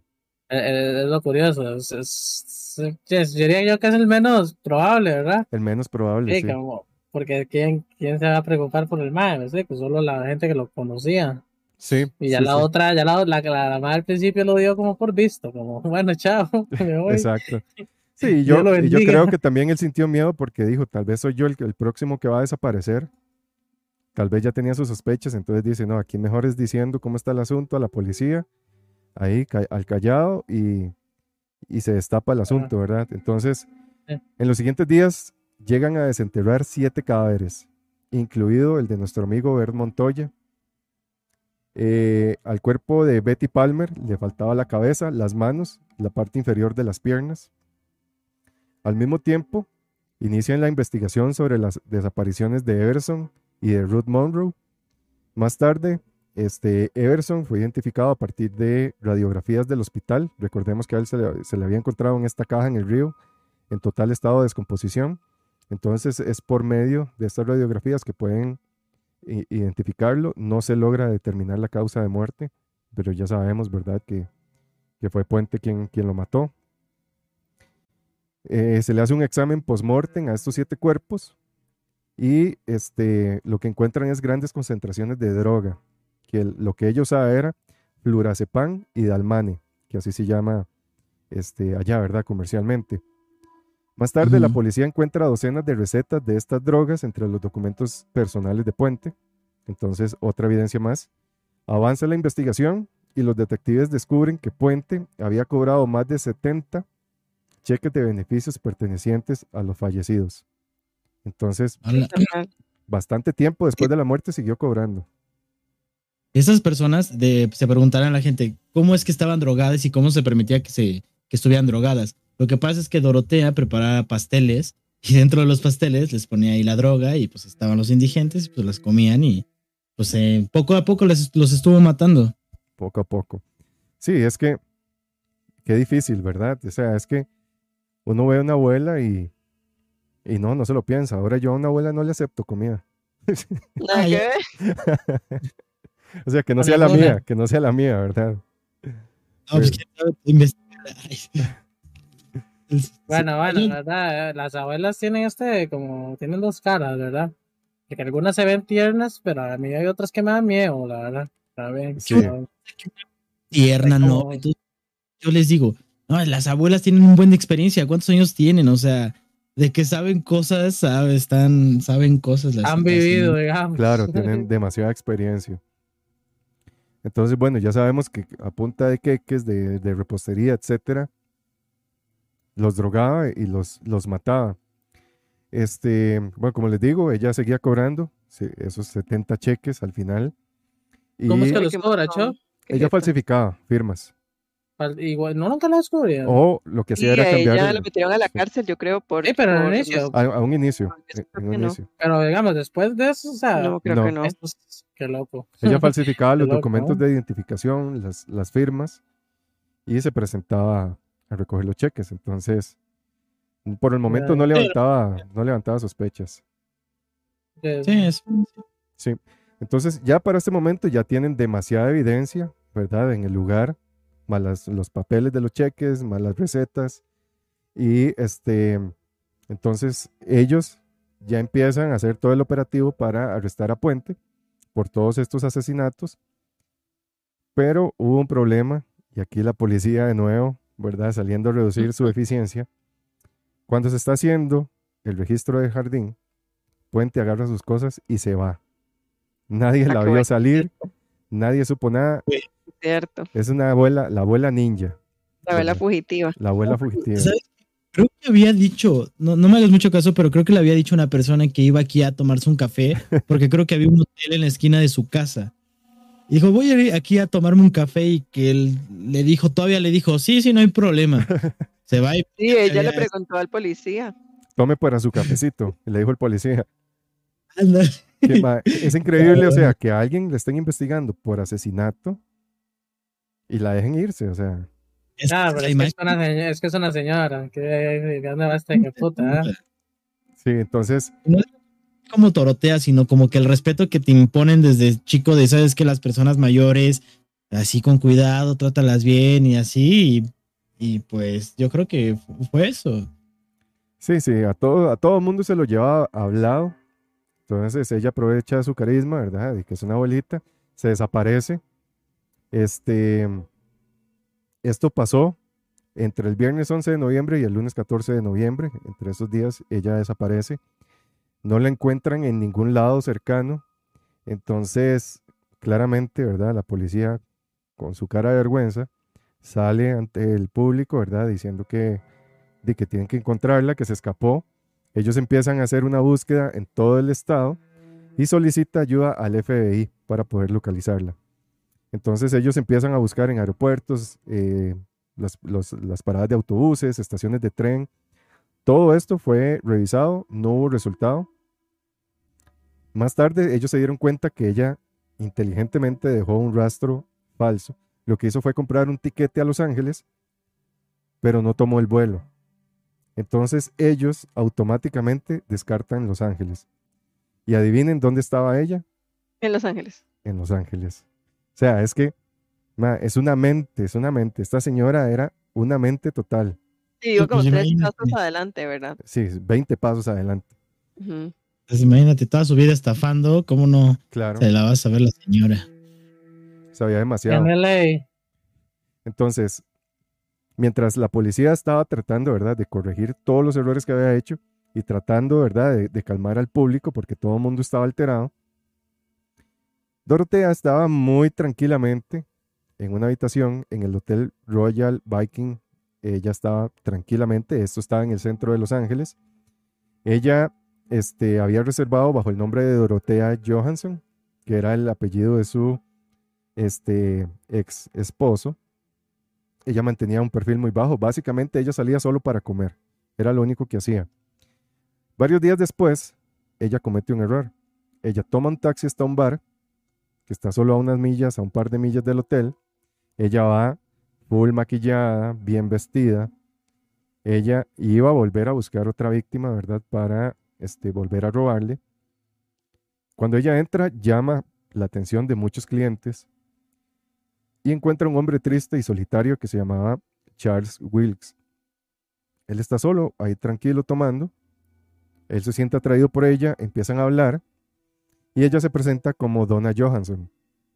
Entonces aquí él no nota nada extraño, él están conversando. Este, ella utiliza su magia, ¿verdad? Sus encantos. Entonces llega un punto donde ella se queja que los tacones de sus zapatos le están lastimando demasiado. Entonces él ofrece llevarle a un lugar para que se lo reparen. Entonces eh, ellos van, ¿verdad? Conversando mientras él va conduciendo. Y ella empieza a guiar la conversación hacia el estado financiero de este caballero, ¿verdad? Para otra vez ver si es una, una posible víctima o no. Este, él le dice que él está recibiendo este beneficio del Estado debido a una enfermedad que él tiene. Entonces ella lo que hace es decirle que ella sabe cómo aumentar este beneficio, ¿verdad? Este, llenando ciertos formularios ahí adicionales para que reciba más dinero. Ujú. Él queda impresionado, ¿verdad? El conocimiento que tiene esta señora con respecto a esto. Entonces él llega y se pregunta, ¿cómo esta señora sabe tanto? ¿Verdad? Ya a él aquí le, le pareció sospechoso, ¿cómo alguien puede llegar a saber tantísimo sobre este tema? Después de unos tragos, este, Dorotea le sugiere a ella que se reúnan, ¿verdad? Eh, para la cena de acción de gracias. A Charles le suena muy bien esta idea, pero por alguna razón, y, y ahí él se salvó, ¿verdad? Como este sexto sentido, él se empieza a sentir muy incómodo con respecto a esta idea. Y todavía se puso más incómodo cuando ella le dijo que se, que se mudaran juntos.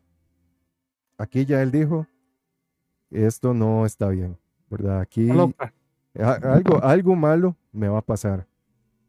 Este, hablaron durante unas horas eh, y Charles lo que hizo fue decirle, ok, este, me tengo que ir, hoy tuve un día muy, muy cansado, mañana la voy a llevar de compras. Entonces él regresa a su departamento, pero este, él seguía con estas ideas en su cabeza, estaba demasiado intranquilo, algo que para él no era normal. Entonces esto lo alertó mucho a él. Él, él- él decía, algo me está diciendo a mí que algo está mal aquí. Él llega, se sienta en su sillón, enciende la televisión y justamente cuando enciende la televisión se da cuenta del origen de todos estos malos presentimientos que estaba teniendo. Ahí en la pantalla justamente ve la fotografía de Donna o de esta supuesta.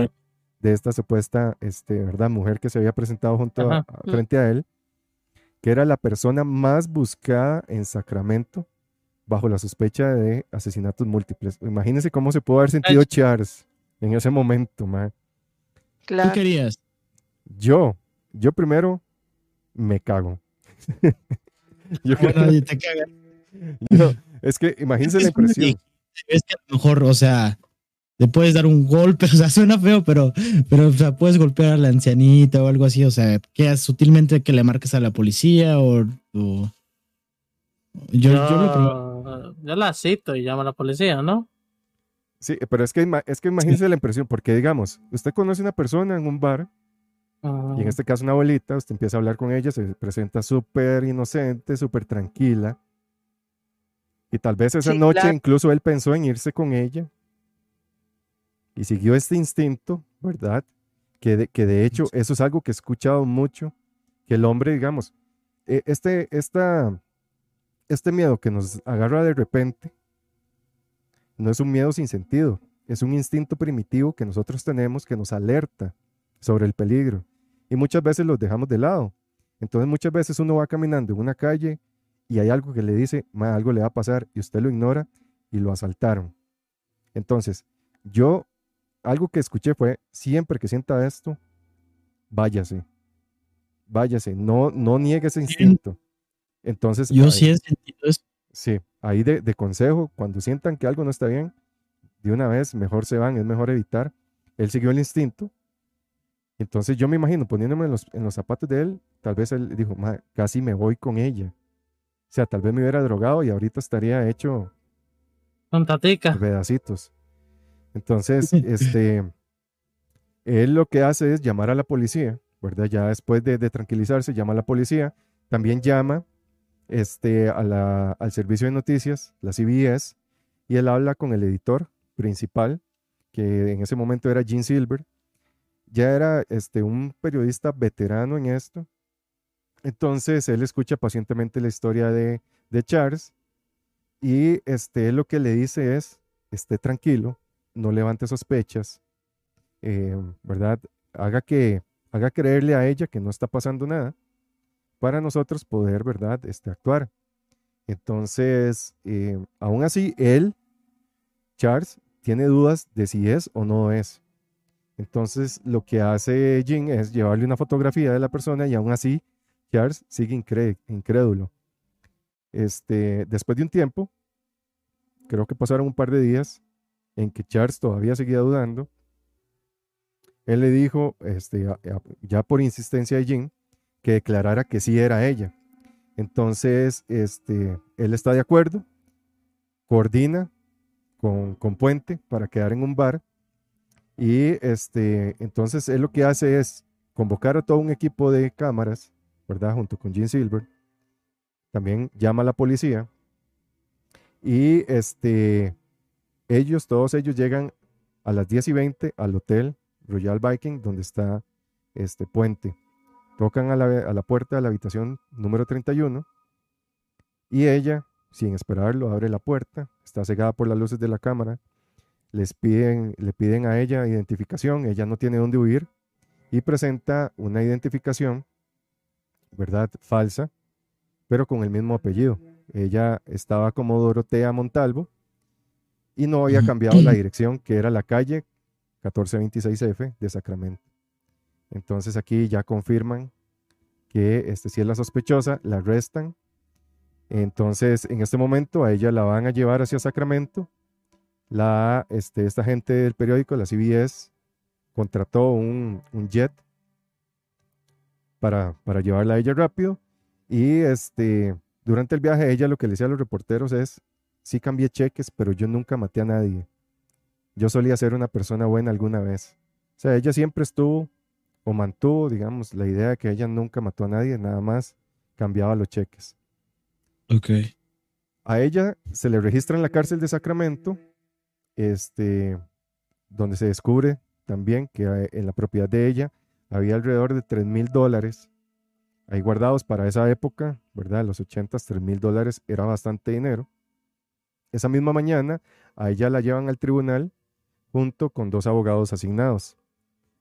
A ella se le procesa, ¿verdad? Se le, se le hace un cargo sin derecho de fianza mientras está este asunto de los juicios. Y este, aquí entra todo un debate, ¿verdad? De, entre los abogados, defensores y los, los abogados que están defendiendo, ¿verdad? De, de, que ella es una asesina, porque alegan de que ella sea, no, no hay evidencia de que ella físicamente fue la que los mató. Entonces también empiezan a pensar que hay alguien más, a pesar de que no hay indicios de nadie más, nunca hubo testigos de ver a alguien más.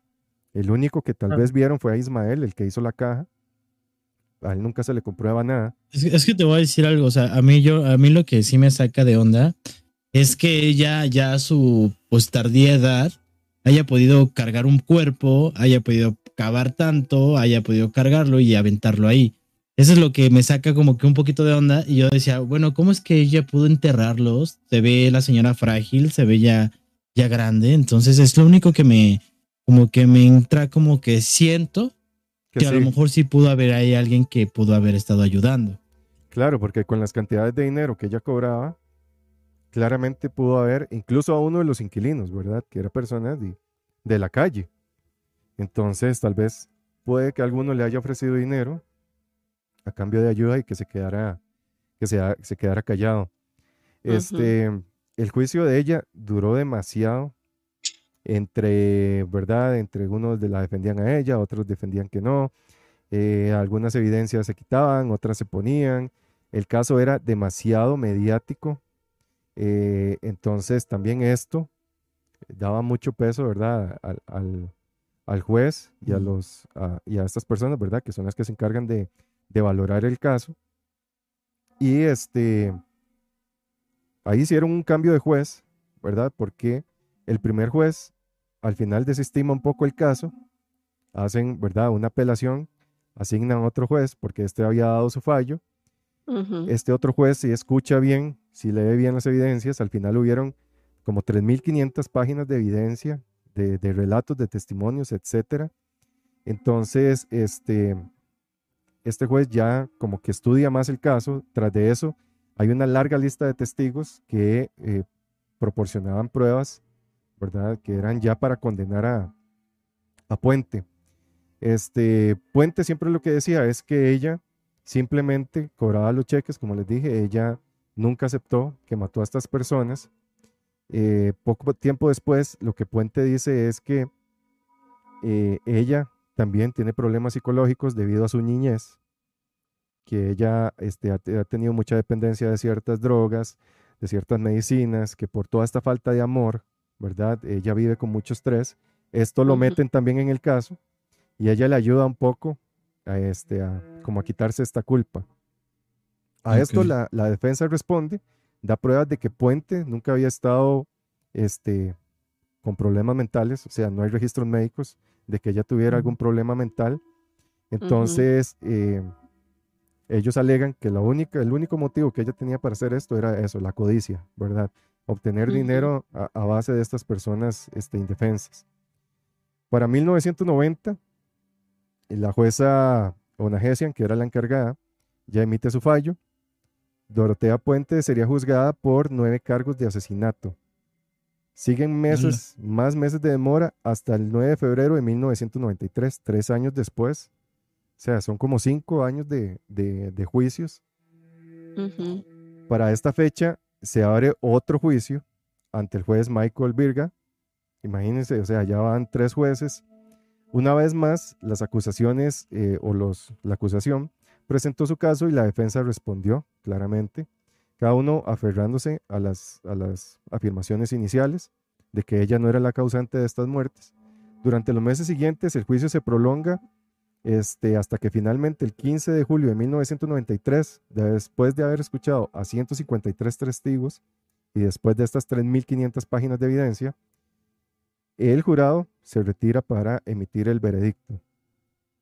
Que aquí viene otra cosa que todavía alarga más el asunto.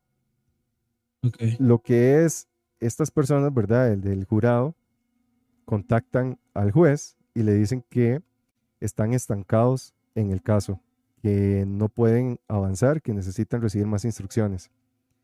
Entonces, eh, esto alarga todavía más.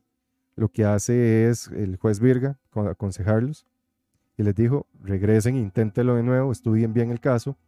Luego les procede a decir que tienen que lograr una decisión y los envía de nuevo a deliberar. En la tarde del Ujú. 26 de agosto, el jurado por fin logra llegar a un veredicto. Este, y se procede a leerlos. Entonces, a ella la dictan como culpable del delito de homicidio en segundo grado de Leonora Carpenter, culpable del delito de homicidio en primer grado de Dorothy Miller, culpable del delito de homicidio en primer grado de Ben Fink. También se agregó una, una acusación bajo circunstancias especiales que encontró que Dorotea Puente había cometido un asesinato múltiple, ¿verdad? Habían dejado muchos de, los, de las personas que habían encontrado en este jardín por fuera de estos veredictos. Eh, al escuchar esto, el juez se molesta, ¿verdad? El juez Virga, y presenta una moción para declarar un juicio nulo por los otros seis cargos. Eh, lamentablemente, ¿verdad? Aquí la justicia es, fue ciega, como les digo, con muchas de las víctimas. Incluso este, a nuestro compatriota Bert Montoya, a él nunca eh, se le dictaminó, ¿verdad? Una sentencia para Puente. El caso de, digamos, el crimen de él al final quedó impune. Y este, al final la sentencia le dan a ella, este, ¿cuántos años fueron? Ok, cadena perpetua. Cadena perpetua. Sin condición de libertad eh, condicional. Y lo último que dijo ella fue, yo no maté a nadie. Entonces, aquí como podemos ver de nuevo, ¿verdad? sí, por dicha no mató a nadie. La ley fue muy ineficiente. Muchas de estas personas, de estas víctimas, al final no, no recibieron justicia. Al parecer nadie tampoco, ¿verdad? Este, siguió, ¿verdad? El caso como para pedir este, justicia o algo, porque eran personas de casi que sin familia. Y al final pues ella de queda ahí en la cárcel para toda su vida.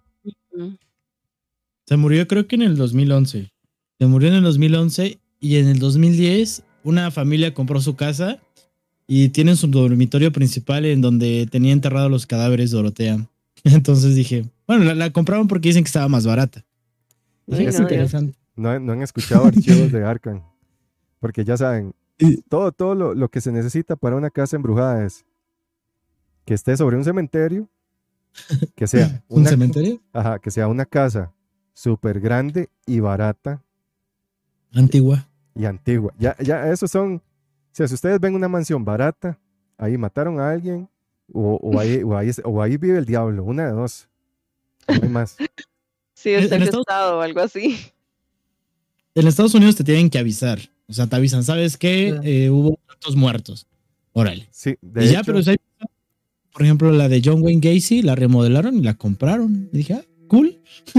cool, o sea, personas que les encanta, ¿no? Y, y, también había visto que quieren, había muchas personas que quieren comprar las cenizas de Dorotea. A muchos aficionados. Eh, Dorotea tenía una gran relación con su sobrino y dice que era una persona buena, que igual como que no había tanta bronca con ella, ¿no? Pero sí dice que recibe, recibía muchas cartas de personas que decían que por favor que les vendiera las cenizas de Dorotea. Entonces dije, wow, interesante. Exacto. Y este, de hecho, hay una ley que se pasó creo que a, finales de los ochentas, porque antes para vender una casa no era necesario especificar que hubiera muerte, simplemente le decían, la casa tuvo un evento tal, o sea, no decían un homicidio ni que está embrujada, sino, que sino simplemente le decían, ok, la casa tuvo una situación ahí, pero ya está todo bien. Y ahí empezaron a pasar muchas cosas de casas embrujadas y todo esto que de hecho en uno de los casos de, una de las casas más embrujadas de Estados Unidos, las personas que lo compraron, creo que, ya habíamos hablado de esto en algún podcast, los que compraron la casa, de hecho, este, pusieron una denuncia, ¿verdad?, ante un juez, porque la persona que se las vendió nunca les dijo que estaba embrujada. Y, hasta ese momento no había leyes, entonces el juez les dijo, no, es que no hay leyes que me digan a mí que, que la persona tiene que decirlo. Y a partir de esto es que ya tienen que decir, ok, aquí hubo un asesinato múltiple o aquí pasa esto y esto, para que usted sepa las condiciones bajo las que usted compre una casa. Está comprando, sí. Aunque le digo, si a mí me aparece una mansión bien barata, yo sí la compro. Y grabo live y todo ahí de una vez. Aquí, este, un poltergeist en vivo. Eso podría dejar dinero. Podría dejar dinero, hasta se pone un parque temático, un, un hotel embrujado. Exacto. Entonces, ya saben, si les ofrecen ahí, de cada uno sabrá Sí, lo compré. el espíritu del asesino que estuvo anterior. de Dorotea. Y sigue el legado. Y sigue el legado, sí. Entonces, este fue el caso de, de Dorotea Puente, la abuelita asesina. Como le ¿Qué- qué decimos los ¿Qué amigos? Dorothy. Dorothy, Dorothy. Los amigos, los- nosotros los más cercanos. exacto. ¿Qué opinan? Eh, ¿Qué opinan ustedes de todo Me esto? faltó, me, fal- ¿sabe me fal- ¿Qué me faltó? Me faltó sangre. me faltó odio. Es que usted es bien Uh, morboso. Usted es, esto. un, usted es un psicópata en potencia. Sí, sí, sí. Es que a lo Me mejor gusta- hace falta un caníbal por ahí. Ajá. No, no, es que digamos, tal vez ahí se pudo mencionar, por ejemplo, que en esta habitación en donde ella llevaba los cuerpos primero para desmembrarlos, dicen que eso estaba, digamos, la alfombra que ella tenía ahí estaba completamente llena de sangre, o sea, em- empapada, ¿verdad?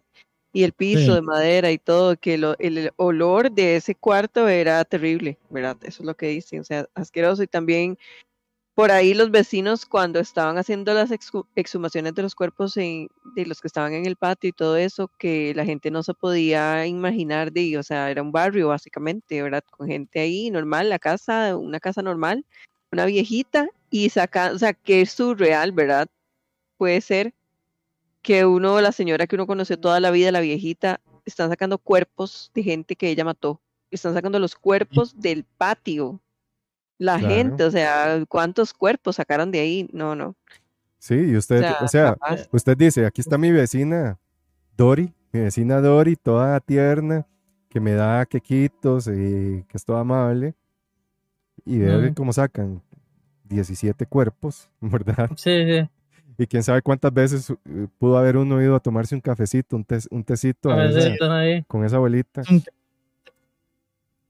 Puede Sí, es que eh, yo, estoy, es- es- es- estoy acostumbrado a, a otro tipo de acciones, ¿no?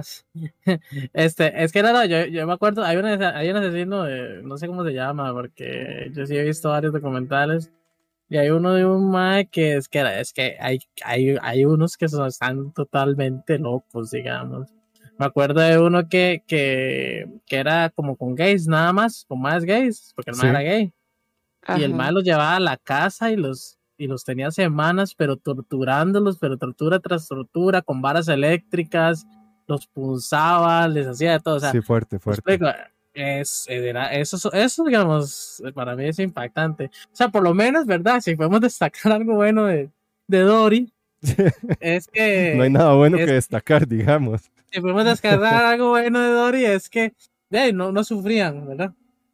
Creo. Bueno, no era tan sádico, sufría. porque estaban Sí, drogados. sí, no sufría. Exacto, por eso le digo, estaba, ya estaban muertos. O sea, ya cuando los desmembraba y hacía lo que tenía que hacer, y pues ya estaban, ya estaban muertos. Entonces yo creo que, que, que si tenemos que darle un punto positivo, es ese. El punto yo creo que positivo, un- doña Dori. Es alguien, o sea, que lo estés Grande, cuidando, Ah, no. asesinar. Eso siento que está un poquito más, más turbio. Por ejemplo, hay otra viejita que se llama Tamara Samsonova, creo que es, y ella sí se los comía. O sea, era una viejita caníbal, era muy fan de Chikatilo, que también era Caníbal. un asesino Grande, y este, también era caníbal. Y esta sí, literal, sí se echaba sus buenas tortas de, de carne humana. Sí, es Hay que, varias viejitas eh, malditas. qué fuerte, qué fuerte. O sea, el, el asunto del canibalismo. De, de, o sea, es que, no sé, no sé, ¿qué, qué tiene que tener uno en la mente? Porque, yo, ok, yo digo, tal vez todos en algún momento, en alguna plática ahí, con compas y todo, ha dicho, o se ha preguntado qué sabrá la carne humana. Porque sí, o sea, Sí, es- obviamente es una pregunta ahí natural, Ah, digamos. pregunta Eh, natural. eh, eh, es una cuidado, cuidado, no lo hemos probado, ¿ah? Nunca sabe. Cuidado y no le hemos probado en alguna hamburguesita ahí, de- de- de- en algún turno, en alguna fiestita ahí. No sabemos. muy Cualquier lado, cualquier lado, o sea, cualquier lado. Exacto. ¿Sabes qué pasa? Que yo creo que es un instinto de supervivencia. O sea, hay- por ejemplo, cuando acabó la Guerra Fría en Rusia, muchos pueblos quedaron pobres y ellos comían carne humana. O sea, ya era como literal necesidades.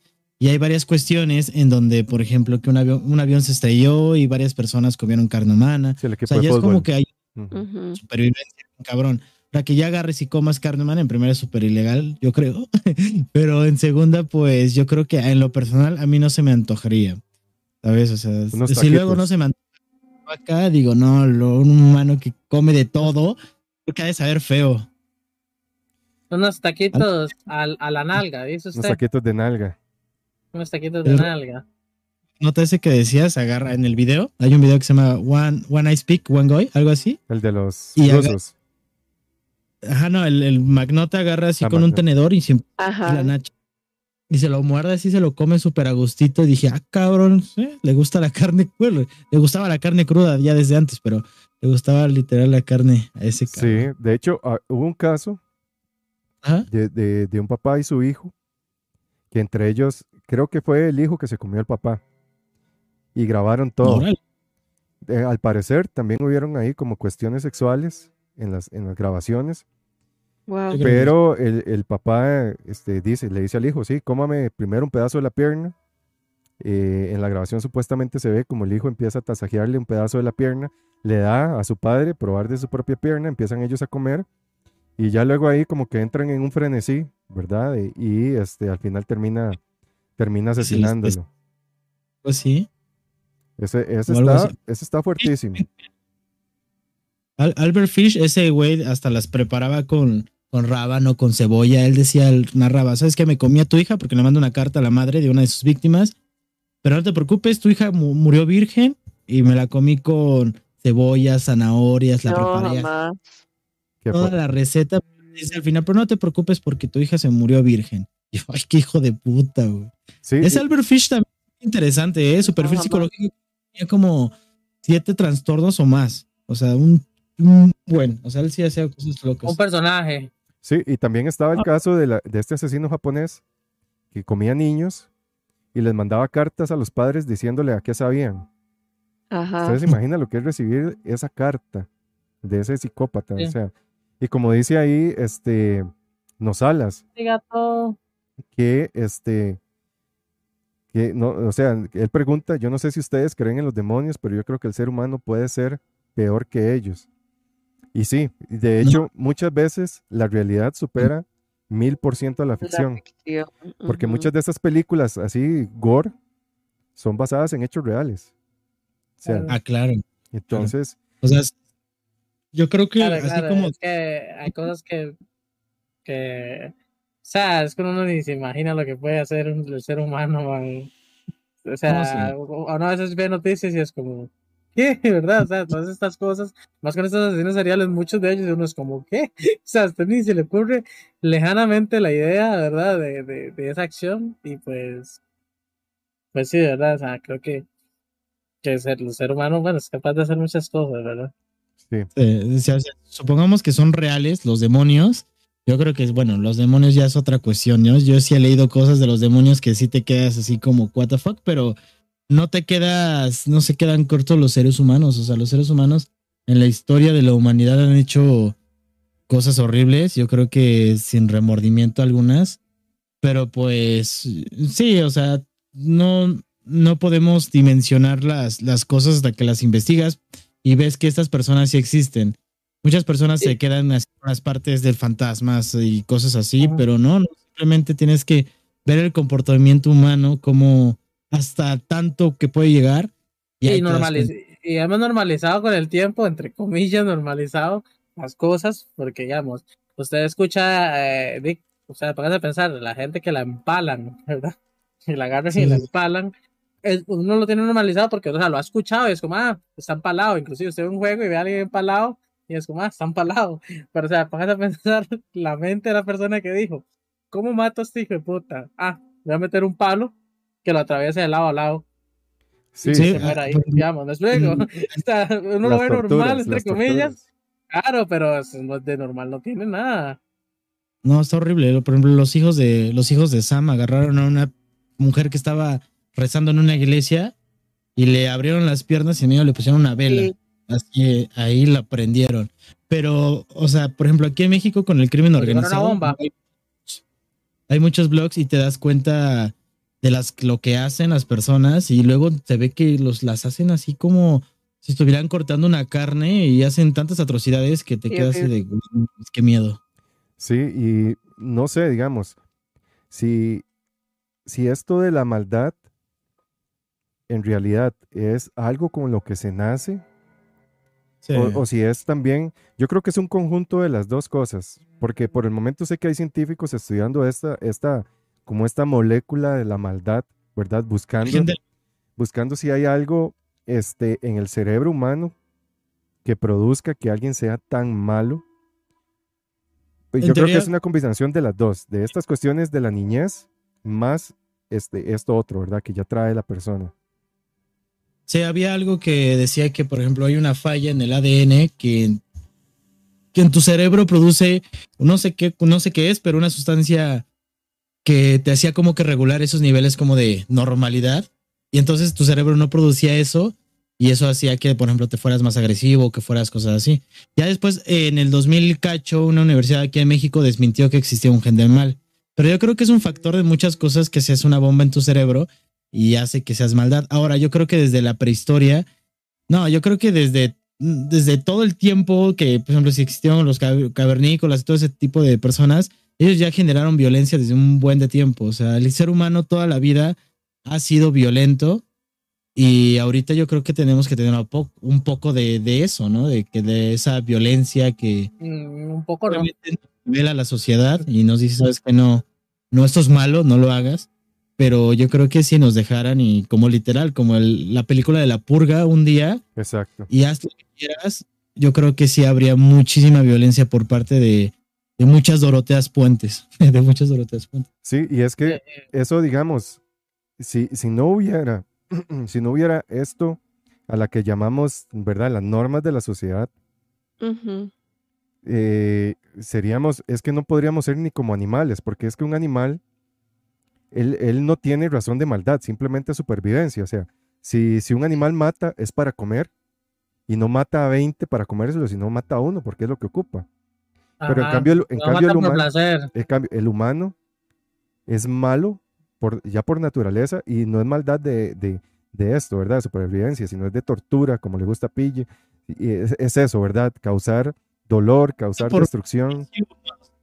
Somos muy, como se dice, ávaros, yo creo, porque yo creo que hay personas que igual que, por ejemplo, matar animales, muchas personas justifican el hecho de, voy a matar animales porque lo necesito para, para comer, ¿no? Y yo he visto y yo, por ejemplo, yo soy bien pacífico con los animales, solo con los animales, nada, no es cierto, pero este, veo como las granjas y estos mataderos y la verdad a mí sí me da mucha cosa así de que, ¿cómo tú puedes estar trabajando ahí y ves toda esa reproducción, o sea, cómo están produciendo los animales literal como si fueran, este, pues un producto y los están matando, ¿no? Y ahí es donde me entra así como, bueno, que hay, hay un grado como de, de maldad o violencia, o sea, o de psicopatismo de personas que se dediquen a eso, no entiendo cómo pueden estar ahí asesinando así animales, porque nosotros nos los comemos y ay, qué sabroso, ¿no? Pero las personas que lo matan y que descuartizan todos estos, que es- estos seres vivos, ahí sí me saca un poquito de onda. Claro, claro. Y, y ahí hay otro punto. Este, bueno, Gary menciona que hay una universidad alemana que hizo estudios sobre el miedo en bebés y vio que hay miedos que pueden venir por herencia al nacer. Eh, y eso se llama, este, ya se me fue la palabra, esto es como una memoria genética, ¿verdad? Que, como, como yo les he dicho, eh, a veces cuando tenemos miedo, cuando nos estamos bañando y cerramos los ojos por mucho tiempo, que a muchos nos da como un miedo de que algo nos puede pasar, esto Sí. dicen que es producto de que nuestros ancestros, ¿verdad? Al estar tan indefensos contra los animales, tenían que estar alerta al 100%. Igual cuando estamos en obscuridad absoluta, porque nuestros antepasados no tenían cómo defenderse ante, no sé, un tigre, lo que fuera que se lo fuera a comer, entonces era ese a la oscuridad por ser devorado. Y todo eso se nos va, se nos va y se nos va quedando. Entonces, eh, esto de la maldad, yo sí siento que todos llevamos eso por dentro, ¿verdad? Porque como os digo, muchas veces nosotros nos preguntamos qué, qué sentirán al matar o, o- o cuál será el placer que ellos tienen. Y hay personas que exceden ese límite, ¿verdad? Eh, de, de cruzar esa raya. Muchas veces, eh, eh, como se ha visto en muchos asesinos seriales, por un placer sexual que ellos eh, en su vida no han tenido este, un placer sexual que los motive y hasta que llega el momento en que matan a alguien, tienen un orgasmo o ese placer sexual se despierta, ellos dicen, esto es lo mío, ¿verdad? Entonces, yo siento que todos llevamos un poco de eso. eh, unos lo controlamos más, otros no, ¿verdad? Pero este, yo sí siento, ¿verdad? Como, como dijo Garin también, que es como un factor de los dos. Esa, esa maldad que ya llevamos por dentro, más todo lo que nos pase en, en la niñez, porque Mm. claramente eso marca mucho. Si nosotros vivimos Sí, claro. nuestra niñez vi- vi- viviendo en un ambiente, en un lugar donde hay abuso de drogas, de alcohol, de violencia, el niño normaliza eso. Sí, Por- porque- como, o sea, no se sabe qué es bueno. Exacto. Porque en esta etapa de Creo la que- niñez, digamos, para la niña, lo que haga el padre va a ser esa figura que ella busque en un momento, ¿verdad? Lo que haga el padre es, el padre es la figura ideal de hombre. Y lo mismo el niño para la madre, ¿verdad? Y viceversa. Entonces, si, si un niño vive en una casa donde su papá le vive pegando a su mamá todo el tiempo, él va a ver eso como normal y va a decir, esto es ser un hombre, entonces yo tengo que ser igual, o incluso ser más está agresivo. Por ejemplo, Sóc- Sócrates dijo alguna vez que las personas que, que actuaban mal era por ignorancia del bien.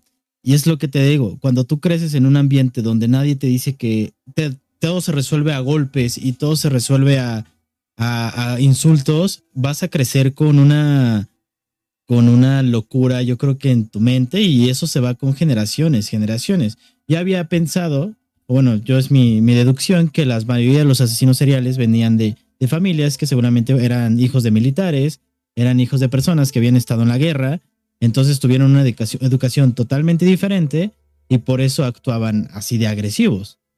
Entonces Exacto. yo creo que se va así como genética, genética, genética. Mi papá me trató así, mi papá me trató así, hasta que se rompe ahí y dice, no sabes qué, el niño no se le trata así porque es una esponjita y absorbe todo este tipo de sentimientos y emociones y ya no hay que, este, pues ya no, y hay como que se corta esa línea, pero pues si vives en una, en una familia, como tú dices, así mal, pues obviamente no esperes algo. Pero eh, es, curioso, es curioso, ¿verdad? Porque también está el caso, o sea, yo siempre creo que, que, el- que está el caso, inclusive, o sea, por más niño que sea, que, el- eh, que se elige, ¿verdad? Hay muchos, hay muchos niños que vivieron un hogar de violencia, ¿verdad? Y demás. rompieron y, eso. y es como, ajá, y es como que yo no quiero que esto se repita y, es verdad, son como todo lo contrario a eso, ¿verdad? Entonces, qué loco, qué loco como, como eso, ¿verdad? Como, ¿qué es lo que hace que usted mm, des- tome una, o sea, como que repita el patrón o termine usted con ese patrón, ¿verdad? Sí,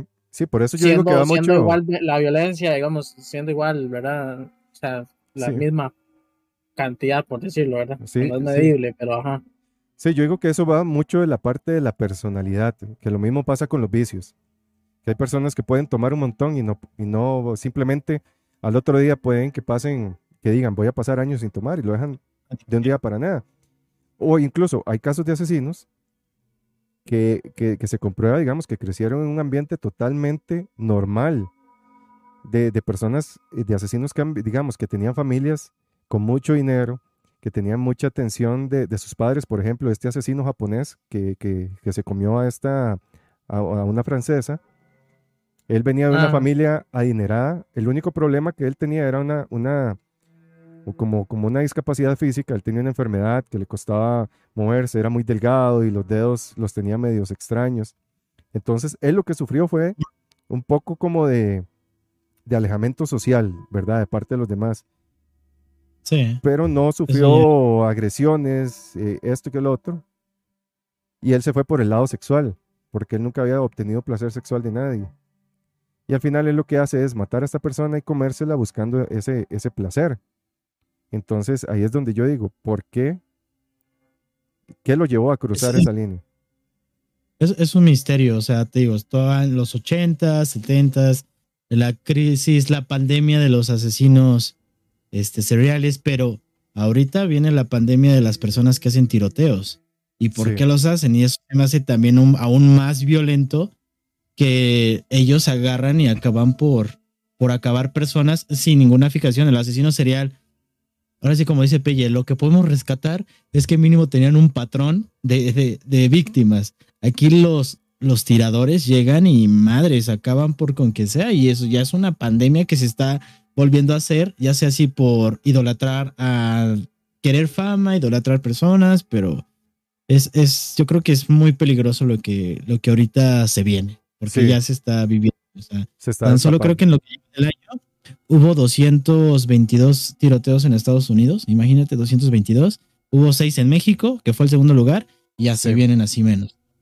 Pero eso ya está bien grave y, y no sé, no sé, hay que, ¿qué será el factor? Sí, fatal.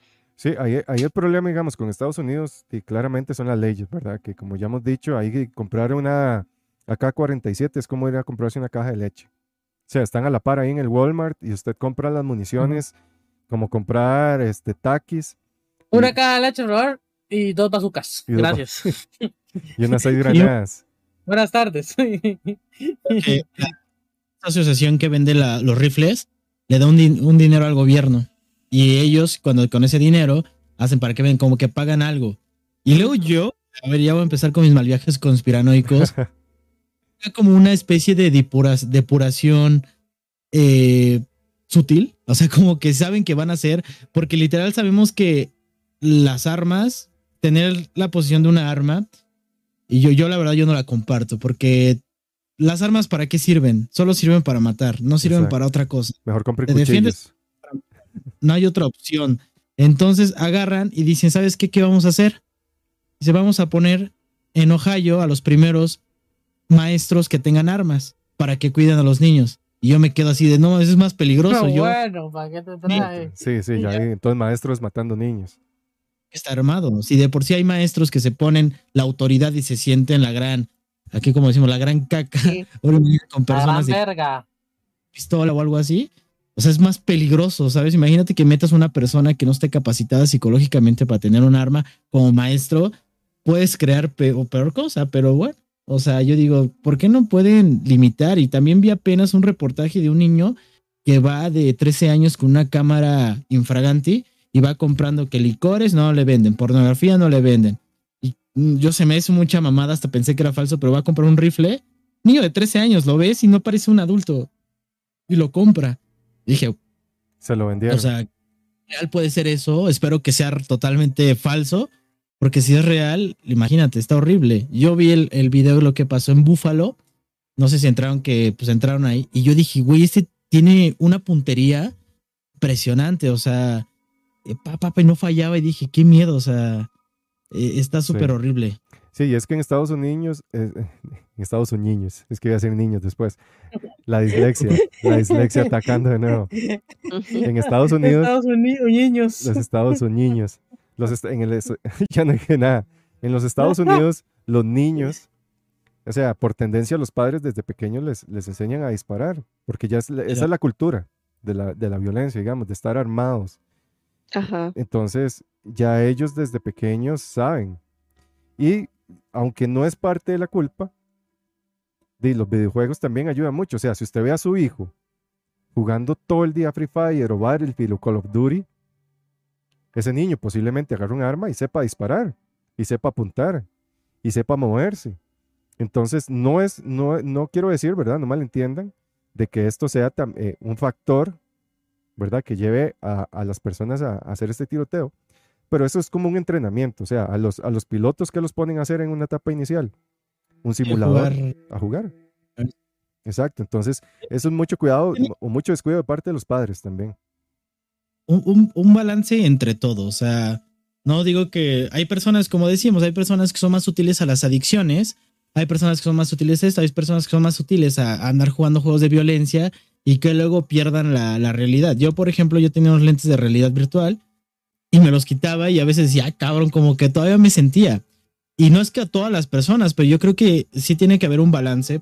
Por ejemplo, yo veo muchas películas de terror y llega un punto donde ya luego volteo y veo caras en cualquier lugar y me estoy como que perturbando la mente. Si me la paso viendo películas de terror, documentales de asesinos seriales, Ujú. siempre en- tiene que haber una, un- una, una media. O sea, por ejemplo, yo agarro y veo, no sé, una, un documental y después agarro y me pongo, un- pues, veo, leo muchos, veo muchos videos de filosofía y al final cuando me voy a dormir pongo alguna pendejada, ¿no? Memes eh, mexicanos random, ¿no? Para ver qué estupideces hacen o dicen y ya como que un- a nivelar un poquito Balance. mi mente. Pero, cada rato, platicando y platicando y platicando. Y los niños están desde chiquito jugando Call of Duty, Call of Duty, Call of Duty. No estamos diciendo que jugar videojuegos sea malo, o sea, ni para nada, porque te pueden llegar también con el argumento de, güey, o sea, tampoco las películas de Marvel hacen que te sientas Spider-Man, ¿sabes? O cosas así, o películas de estas te hacen sentir bien. Digo, no, pero hay personas que sí son muy susceptibles. Susceptibles y hay personas que son muy antisociales también, que se, que se abrazan a este tipo de, de, juegos agresivos, o sea, sea el que sea, pero yo creo que tiene que haber como un, nivel. No estoy diciendo que todos, mentes más, más que absorben cosas. Sí, tiene que haber eh, un nivel y, y, también, digamos, ahí nos, nos, nos pone que, hay, digamos, es que hay juegos, hay películas, hay arte, pero esto es para adultos y sí, la responsabilidad es de parte de los padres también, ¿verdad? Como yo les mencioné, de no cuidar qué ve su hijo o qué hace su hijo. Y también está el problema de la insensibilidad a la que hemos llegado. Y esto, este, no sé quién lo mencionó ahí, que, mencionó el orden mundial, el nuevo orden mundial, ya poniéndonos también conspiranoicos, yo siento que eso es algo programado. ¿Por qué? Porque empiezan a tirar un montón de películas de guerra, un montón de películas de asesinos, un montón de películas eh, de extraterrestres, eh, la pornografía. Al final, ¿qué lleva a eso? Exacto. Que usted ya ve una película de matanzas y usted, la, primera vez que usted vio una película de matanzas, usted terminó alterado. Pero ya con el tiempo, usted lo ve normal, igual guerras. Antes, escuchar algo de una guerra, todo mundo en pánico, todo mundo con miedo. Y ahora alguien escucha de guerra, por ejemplo, esta última en Ucrania. Muchos, muchísimos, apuesto a que ni siquiera leyeron algo al respecto de eso. Dijo, hay otra guerra más, de por sí no es aquí. ahorita ya la guerra. ah, una guerra. Bueno, un café, por favor. Ah, o sea, les da igual. Está de la chingada, porque yo sí creo, como él dice, que el nuevo orden mundial te está programando sutilmente. O sea, yo me acuerdo que antes las películas de aliens, las películas de todo este tipo de cosas, y ahorita llega la, las, la CIA y hubo una, una conferencia donde dijeron que estos, o sea, a, nadie, a nadie le importó porque están acostumbrados. antes hubiera hecho un drama de que, güey, están anunciando que si hay platillos que no saben qué es, ¿no? Pero ahorita ya la gente no les importa, ¿sabes? Y ahorita lo de la pandemia, ya sufrimos una pandemia bien cabrón. Si otra enfermedad se nos va a hacer igual. O sea, normal porque nos, la mente nos va acostumbrando a ver cosas antes, ya para que cuando lleguen realmente nosotros digamos, ah, ok, sabíamos que pasa eso. Y tengo, también es un miedo que como no un entrenamiento, es como un entrenamiento. Exacto. Sí, es un entrenamiento mental. Y, y, y, eso todo lo hacen, digamos, ya en la teoría conspiranoica es para eso, para ya normalizarlo y en el momento que pase, no le demos la importancia necesaria o ya no sufrimos, ya no sufrimos ese, ese pánico o, esa alarma de decir, madre, se viene una guerra, este, ¿esto cómo va a afectar? Mucha gente este, vio lo de la guerra y no les importó. Y al final, nosotros no. vivimos la guerra, pero vivimos los efectos de, vean las alzas en las gasolinas. O sea, hay muchas cosas que nosotros al final ah, ah, ah. repercuten y no nos damos cuenta. Hay muchas cosas que hay muchas cosas que llegan a nosotros sin que nos lo induzcan entre comillas Vea, yo me acuerdo cuando yo estaba en el colegio algo que era trending era echarse un video de los zetas digamos entonces llegaba le pasaban un video perro la primera vez que yo vi un video de esos yo ni podía verlo terrible terrible se siente feísimo lo siente horrible que usted ve eso y usted ve donde le están cortando la toalla desde aquí la jupa en el cuello, man. Y usted dice, ¿qué es esta poronga? Y uno termina enfermo. Pero, más claro, claro. Se siente mal. Usted dice, va, pero, o sea, que acabo de ver, porque usted tal vez lo vio en una película, pero cuando usted ve eso en the real life, usted dice, ¿qué acabo de ver, man? Porque no tiene ningún tipo de sentido. Donde usted, ve que el mal le pega el machetazo y se le queda pegado el machete. Y usted, usted, usted es como, ¿qué está sucediendo? ¿Qué? ¿Me explico? esos videos no fuera, sí fue, de, del asesinato, sino que los Zetas se fundó por exmilitares. Exacto. Que se supone que tienes unos militares que te ayudan y que te van a cuidar, se supone. Pero por dinero se fueron al lado contrario. Y ahí te quedas donde, güey, o sea, las personas que más te pueden cuidar son los militares. Y ahora están haciendo, están haciendo un caos. ¿Por qué? Porque no les pagaba bien el gobierno y ahora están generando más dinero. Literal, o sea, ponían en las calles si eres militar, si trabajas así de policía o algo así y quieres ganar dinero, mm, este, ubícanos. Dices, verga, qué O sea, cualquier persona se te puede cambiar. Sí, y, por dinero. O sea, algo tan, tan banal como el dinero. Y este, el problema de eso es, e, es ese mismo punto, que ya llega a un punto en que ya es tan natural, ¿verdad? Y más si son militares que dicen, o sea, ya he matado gente, ahora, por mi gobierno, ahora matar a alguien y que me paguen bien, vamos. ¿Y qué sucede? Que también, ahí como mencionan, la parte de la música, yo no sé en otros países, pero en México yo he visto mucho la cultura de esto, del narco, de los narcocorridos. Entonces usted ve a niños jugando de narcos, ¿verdad? De que, de que sus botas, de que su sombrero, que su rifle y que dinero. Y esto de, al final este, los lleva a eso, porque ven un camino fácil para tener dinero, para tener riqueza e incluso fama. Entonces, sí, bueno, eso de, de, camino fácil yo creo que es como un modismo, pero yo creo que andar en esos ambientes es un camino, yo creo que peor y más difícil para, no, ni siquiera creo que, que yo, yo he visto entrevistas a personas que han salido de esos, de esos lugares y dicen que pues no, no crean que van a ganar la gran gloria. O sea, los que ganan son así los, los de hasta arriba. Y yo, y las mismas personas del crimen organizado le pagan a, a, famosos artistas para que canten su música y crear esto lo que es la narcocultura para que todos estén escuchando esa música y luego la gente que es bien pendeja y está bien borracha y está escuchando este tipo de cosas y vive en México, pues se siente bien loca. Entonces, también hay que tener cuidado, ¿no? Lo que escuchamos. Yo, es, que, es, como todo, es como todo en la vida, ¿verdad? O sea, usted dice, usted dice son pocos los que llegan, ¿verdad? A ser eh, exitosos en, su, en su ámbito, ¿verdad? en este caso, exitosos como un narco, un narco grande, con dinero y demás. Pero es como todo, así es todo en la vida, ¿verdad? ¿Cuánta gente no hay eh, aquí en Twitch haciendo stream? ¿Cuánta gente no hay haciendo podcast? ¿Y cuánta gente llega a estar ahí? Y lo intentan miles. Pero, eh, es parte de lo mismo, ¿verdad? Hasta, hasta lo más tonto, porque digamos, bueno, en mi, en mi caso yo conozco muchos familiares de, de, barrio, barrio peligroso, me explico, lo, la, la, la varas, ustedes andar montado en la fama con sus, con sus pantalones aquí a gachete, vestido, de, vendiendo, vendiendo droga y con su pistolita y, y en una esquina, digamos, eh, ahí pegando estilo, ¿verdad? Aquí, como por decirlo, sí, sintiéndose bien, digamos, ustedes Exacto, como facherito, como si tienes usted la gran cosa, ¿me explico? Hay mucha gente que aspira a eso, ¿me explico? Porque eso es lo que es, eso es lo que, eso es lo que ven. Y es como, ok, aquí quiero llegar, ¿verdad? Pero la única diferencia es que en Twitch no te mueres. O sea, intentes, intentes hacer estas cosas. Pero, cada, quien hace, cada quien hace lo que tiene con lo que puede, ¿eh? Sí, no, y también es que yo lo digo más fácil, ¿por qué? Porque, digamos, si yo vivo en un barrio que ya es pesado, digamos, y llega alguien y a mí me ofrece no sé, este, 300, 400 dólares para que le vaya a pegar tiros a alguien. O sea, ya es algo que lo estoy teniendo en el momento. Y en cambio en Twitch o en redes, digamos, yo tengo que trabajar para que me vean mil personas, ¿cuánto? O sea, ¿cuánto voy a tener que trabajar para que me llegue a eso? No va a ser un trabajo de dos horas en que me monto una moto, le disparo un carro y listo, ¿verdad? Entonces, es, eh, para mí eso es la vida fácil. Y este, con esto de la música y el arte, el problema es eso, digamos, el reggaetón. yo he escuchado fiestas infantiles donde ahí que si tu novia no, no chupa, no sé qué, y que le ponen... Con esa música. Exacto. Entonces, hay que tener mucho cuidado. O sea, sobre todo, ya nosotros somos adultos, ya sabemos qué consumir y qué no, y verdad, que, con qué tener cuidado. Incluso uno puede ser curioso, meterse a páginas, ver videos de, de ciertos tipos, pero uno sabe, o sea, que es morbo, ¿verdad? Que es curiosidad y hasta ahí. Por ejemplo, yo tenía muchos conocidos que les encantaba ver videos, digamos, de asesinatos, de torturas.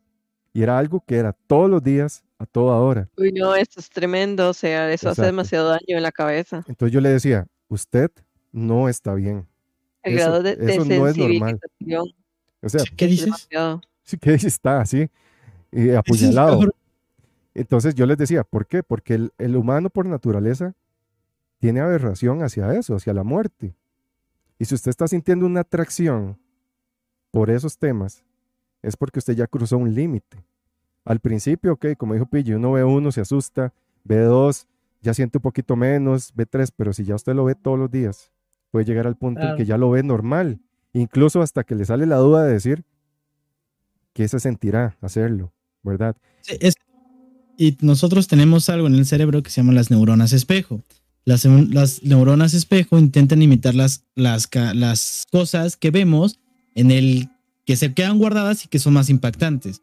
Por ejemplo, a mí cuando, bueno, no sé, pero cuando era más niño, yo veía una película y me dejaba esa sensación muy cabrona y luego me quería sentir eh, tal, tal Batman, ¿no? Por ejemplo, de niño, ¿no? Pero hay personas que si, como esas neuronas espejos, intentan imitar las acciones, por ejemplo, los bebés, le sacas la lengua al bebé y el bebé se va a sacar la lengua. Obviamente nosotros tenemos las neuronas del espejo más desarrolladas, pero aún así, como, como dicen, este, andar viendo gore a cada rato, yo creo que es una perturbación mental. yo creo que es horrible. Hasta la misma, eh, la misma pornografía y lo mismo de todo, tiene que haber una regulación porque puedes quedar acá medio, medio tú.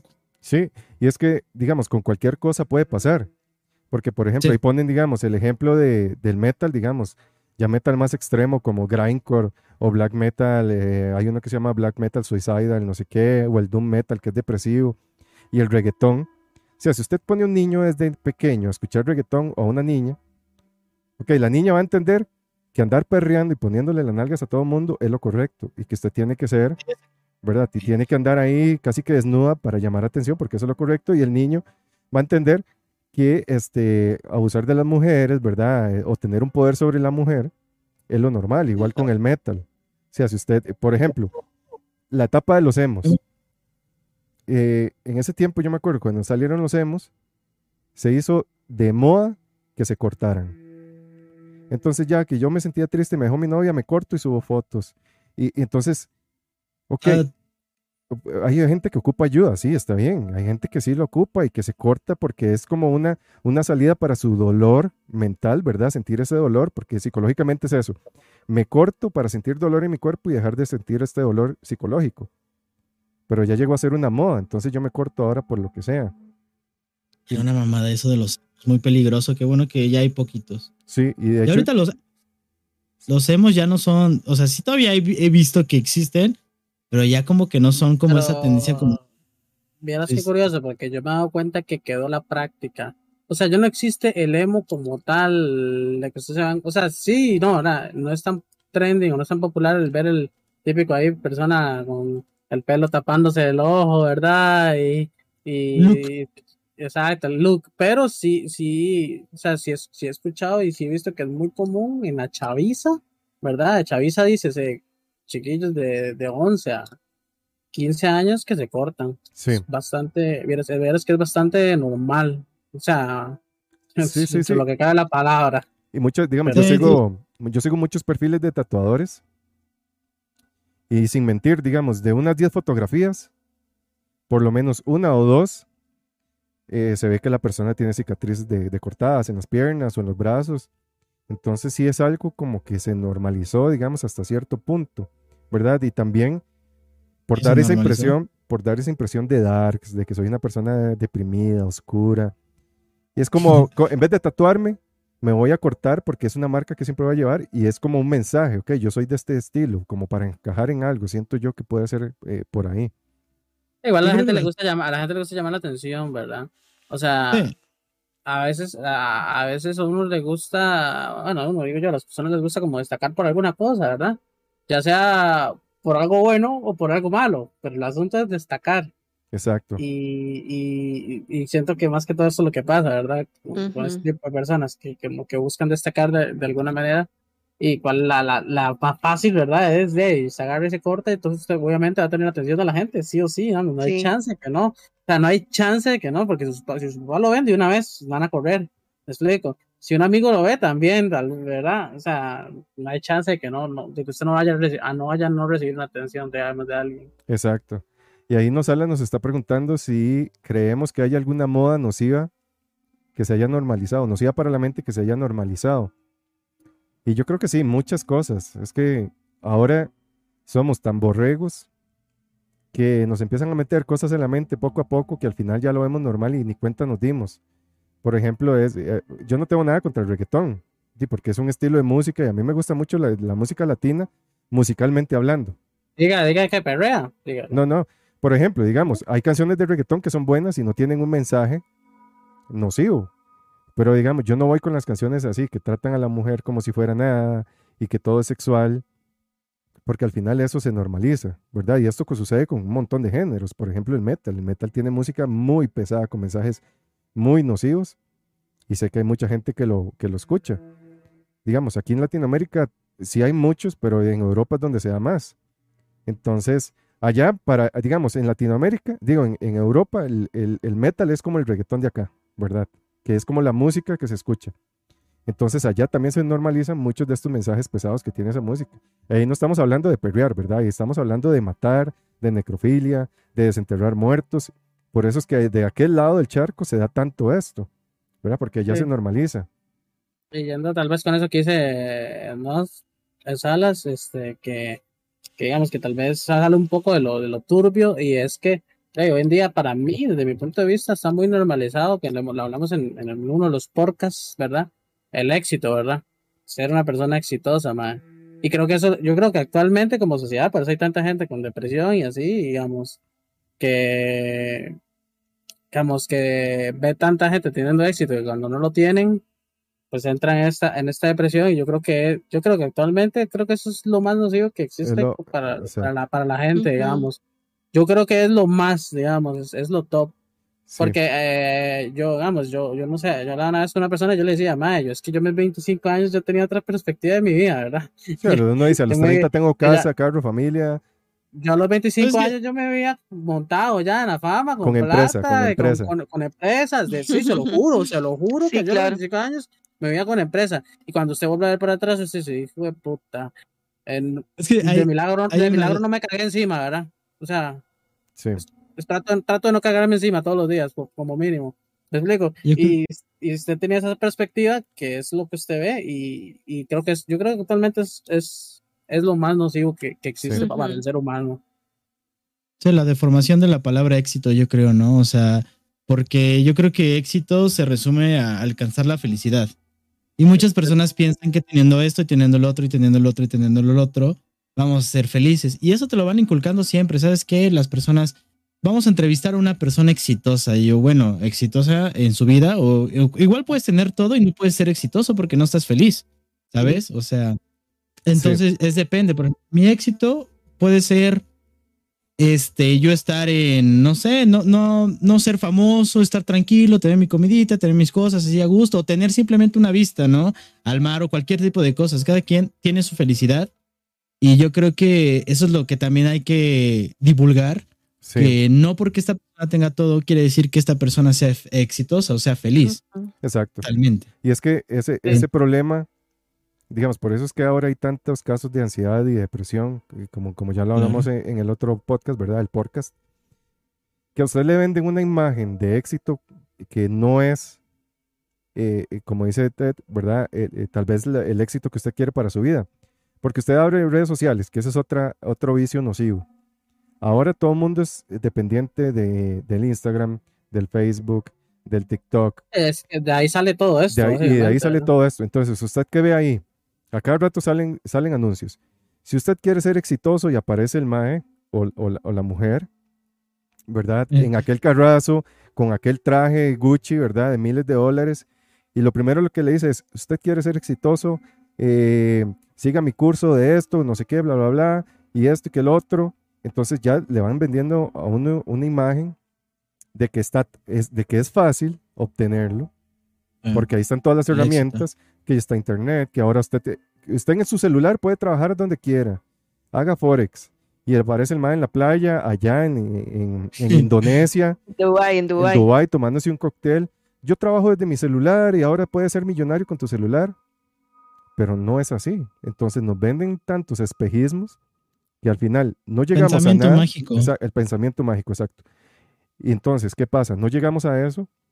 ¿Y qué se nos viene a la mente? Soy un fracaso, porque ya a mi edad debería tener mi casa, mi carro del año, tener mi familia, tener miles de amigos. Y al final no es eso. Y yo- a mí, yo pasé Sí, por una etapa crítica que estaba con muy- una depresión muy fuerte por eso mismo. ¿Qué fue lo que hice? Empecé a borrar perfiles de gente que solo fiesta, de, de este, entre comillas, estos influencers. Estaba el tiempo, se podría decir. Sí, lo, lo, lo que hice fue purgar, ¿verdad? Mis redes sociales, también me desconecté de redes sociales y empecé a trabajar en lo mío. En decir, ok, ¿cuál es mi éxito? ¿Qué es lo que yo veo? ¿O qué es lo que yo percibo como éxito? ¿Qué es lo que quiero en mi vida? Y empiezo a trabajar en eso. No voy a durar un año, voy a durar tantos, no sé cuánto voy a durar, pero voy seteándome pequeños objetivos que voy logrando y voy a luchar, ¿verdad? Por eso.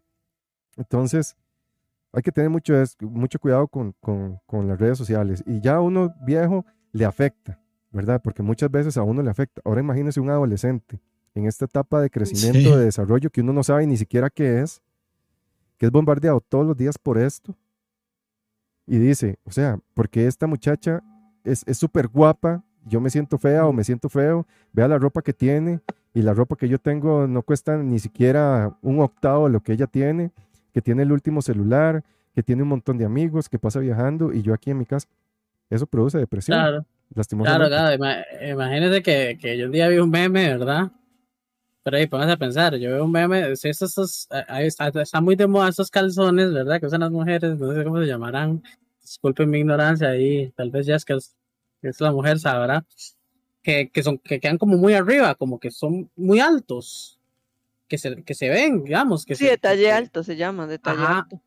esos, esos están como muy de moda, ¿verdad? Hoy en día. Porque las vielas que hacen TikToks y todo esto, como que se los montan, entonces se ve el pantaloncillo y se ve el bicho por fuera. Ajá. Y un día vi un meme y era una huila, que evidentemente seguro era humilde o no sabía o lo que sea, y ve esto. Y era que ella cargó un calzón normal de ella, o sea, se notaba porque no, no se notaba que era una forma natural del calzón, y se lo subió el hijo de puta. Y, y, se tomó la foto, ma, y todo el mundo, digamos, en la, en la imagen se burlaba de, ¿verdad? De- Sí, pobre, qué pecado. Exacto. Estaban haciendo bullying. Exacto, Sí, exacto. ciberbullying, sí. Pero ve, digamos, ve algo tan, tan, tan que usted dice, bueno, llega porque ma, hay gente que y también no pueden o no saben, Sí, ma. pues, Exacto. No, sí, a mí, exacto. A mí me pasaba, por ejemplo, en la, en la secundaria yo quería usar la, la playera o la marca que estaba de moda. O sea, no es algo que no podemos controlar. Y aunque te digan tus padres que, que sí, como que tiene que haber una regulación de los padres. Ha- Hace rato mencionabas que las películas de terror y los videojuegos, todos, eso- todos están regulados y tienen una clasificación para personas que están aptas. Pero siempre se tiene que hablar y siempre se tiene que recordar que, oye, nomás los niños no van a entender, porque, bueno, yo te voy a hablar de mi caso, yo no, yo no entendí cuando era chavo y a veces no entiendo, ¿sabes? Ahorita, menos, este, menos antes, entonces, pero sí, siempre un consejito, una palabrita que, que aliviane y pues que no Claro. se dejen guiar mucho por las redes sociales, porque todo lo que están ahí están viendo la actuación de una persona, las personas no son así realmente. Es Las fácil. personas lo único que quieren mostrar es lo mejor que tienen, entre comillas, que para, para tristemente lo mejor que tienen es las cosas que son, que son, mm, no sé, tangibles o que son este monetarias o etcétera, ¿no? Por ejemplo, Instagram, Instagram siempre te sale gente bonita. Está programada para eso y para mostrar lujos, para mostrar todo ese tipo de cosas. Entonces, imagínate, no tienes dinero y te vas a Instagram, te vas a joder la mente también como si vieras un video de los Zetas, casi casi. Exacto. Por eso tiene el mismo si- impacto. siempre hay. Sí, es- o sea, las redes sociales, la mayoría, las personas no muestran su verdadero ser, en pocas No. palabras. No, no, y, y, o sea, yo, yo he visto casos tan claros de personas que andan pidiendo dinero, así, pidiendo dinero, digamos, para, para pagarse hasta los pañales de los hijos. Pero el Instagram son fotos de en tal hotel, que con una copa de vino, que en un jacuzzi. Lo que vende, o sea, lo que vemos en internet, y para mí uno de los mayores males que hemos tenido es eso, el internet, aunque nos ha ayudado demasiado y tiene demasiadas Claro. demasiados pros, tiene demasiados contras. Porque es tan simple que a un clic usted puede ver lo que sea y obtener lo que sea. Entonces, eso es un placer inmediato y eso es demasiado peligroso. Y no hay regulación. O sea, no hay regulación. Porque, ok, en una página porno ponen, eres mayor de 18 años. Le pongo que sí y tengo 10. Ya, listo. Ellos pasaron, ellos tienen ahí su filtro de que ya, ese es mi filtro de seguridad. Pero este, así pasa con muchas cosas. Entonces, para mí el Internet y todo lo que nos vende este, es demasiado peligroso. ¿Y qué pasa? Que, que también está esta, esta, este ente oscuro, ¿verdad? Que nos domina, que es este supuesto nuevo orden mundial, que al final lo que quieren es un montón de mentes vacías, que dejan de lado su crecimiento espiritual, ¿verdad? Porque usted se está centrando en tener buen carro, en, en todo eh, material. Y su espíritu y su cuerpo, o le venden a usted que, que usted físicamente tiene que estar bien, si usted tiene six-pack, si usted tiene eh, 90, 60, 90, aquellos grandes pechos, eso es lo que nosotros sabemos de estar bien físicamente, pero no es así. Eso es otra ilusión. Como yo le decía, Sí, yo le decía eh, a Jess, o sea, yo he conocido personas eh, fisicoculturistas que pasan más enfermo que uno que no hace actividad física, porque llevan al cuerpo a tales límites que se enferman y ya pasan, digamos, de un cuerpo sano a un cuerpo, a un cuerpo enfermo para obtener esos resultados. Y así pasa con todo. Digamos, eh, hay que tener muy claro qué es, qué es real y qué no, ¿verdad? Y, y cuesta mucho a veces. Eh, por ejemplo, digamos, yo ahora que estoy con, con este nuevo emprendimiento, ok, dejé muchas cosas de lado que me daban una estabilidad y esto y que lo otro, pero a mí mentalmente y físicamente me estaban enfermando.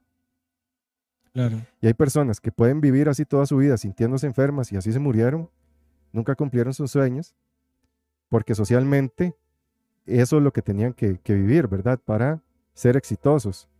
Y, y para Sí. yo veo pe- personas, digamos, que van y andan con un bulto y viajando por el mundo en una bicicleta y duermen en hosteles y todo esto, no tienen plata, sino que viven trabajando, lavando platos a cada lugar que llegan y son súper felices. No tienen nada material, más lo que andan Son encima personas. pero ellos alimentan su espíritu, digamos.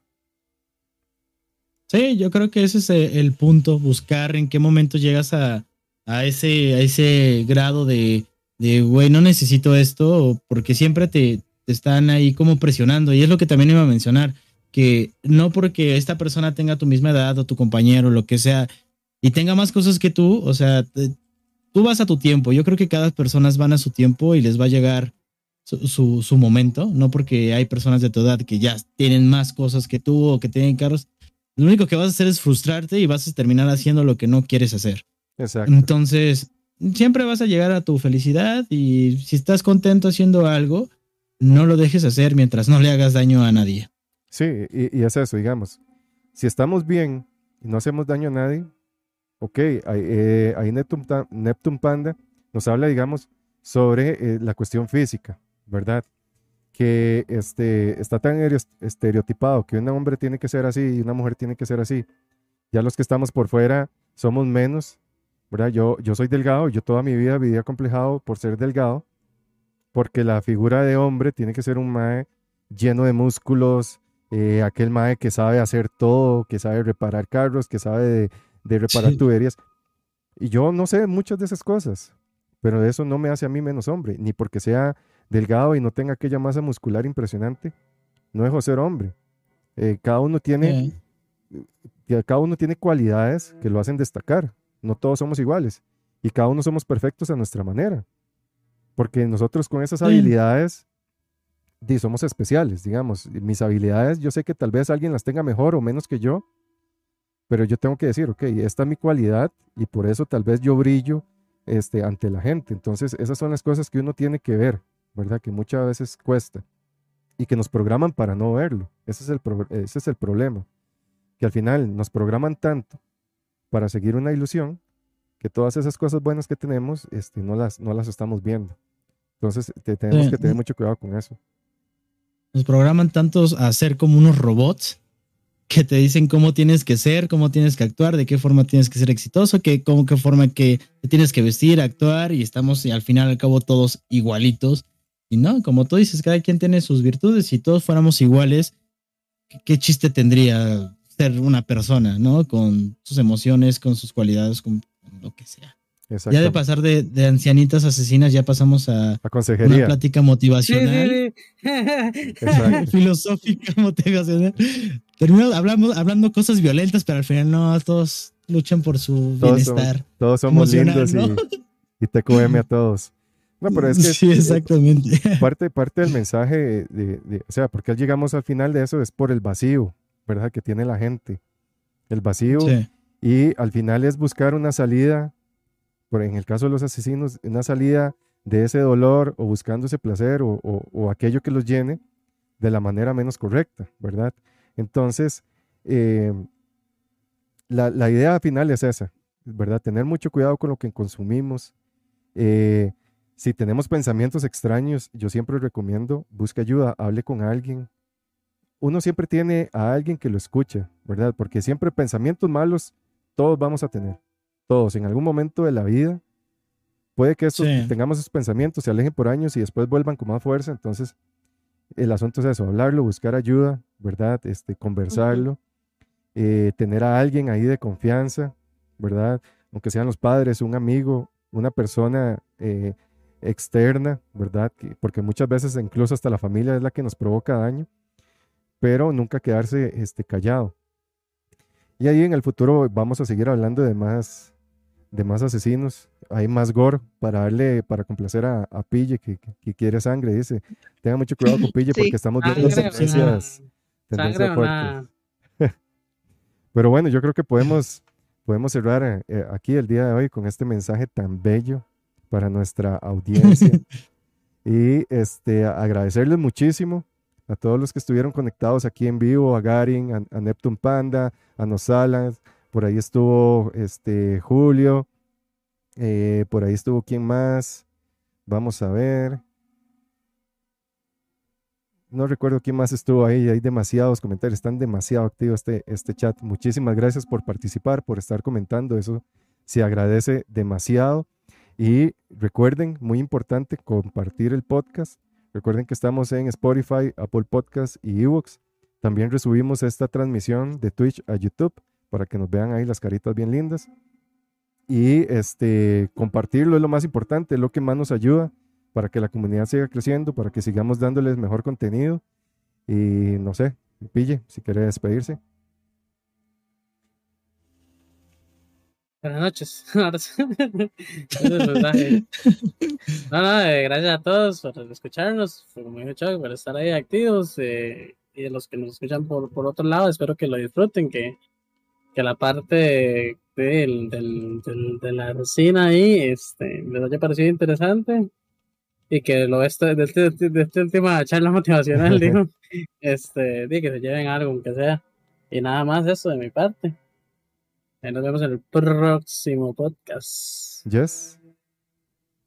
Eh, no, desearles a todos este buenas noches, a los que nos estaban viendo en vivo, ¿verdad? A los que nos escuchan, espero que pues estén muy bien y que eh, espero que, no sé, que tengan otro tema así de asesinos, de asesinos en serie pronto, que la verdad es que son temas muy interesantes, ¿verdad? Nos hacen pensar mucho sobre las capacidades de los seres humanos y realmente cómo, así como hay gente que hace cosas buenas, obviamente hay gente que siempre va a hacer cosas inimaginables, pero sí, todo bien. Exacto. ¿Y Ted? Pues gracias otra vez por la invitación.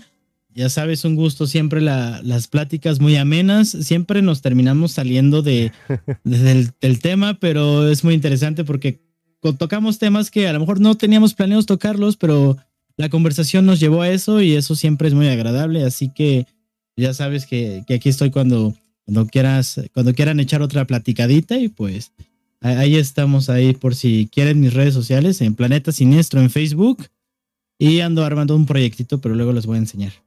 Exacto, exacto. Se vienen, se vienen cosas buenas ahí en Planeta Siniestro. Síganlo en Facebook, sube contenido todos los días, contenido macabro igual sube este, muy buen eh, contenido.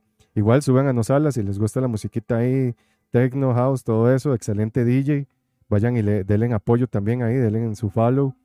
Y este, recuerden compartir, ¿verdad? Eso es lo más importante. Recuerden también que si tienen eh, algún relato macabroso que nos quieran compartir, tenemos el correo, los archivos de Arkham, arroba gmail.com. Ahí nos pueden mandar un correito con su relato, un audio si quieren o si quieren, participar en el, en el podcast, ahí nada más me escriben, igual pueden escribirme por, este, por Instagram, ahí por las redes sociales, me dejan un mensajito y ahí hablamos para ver qué nos tienen que compartir y pueden que participen en el podcast.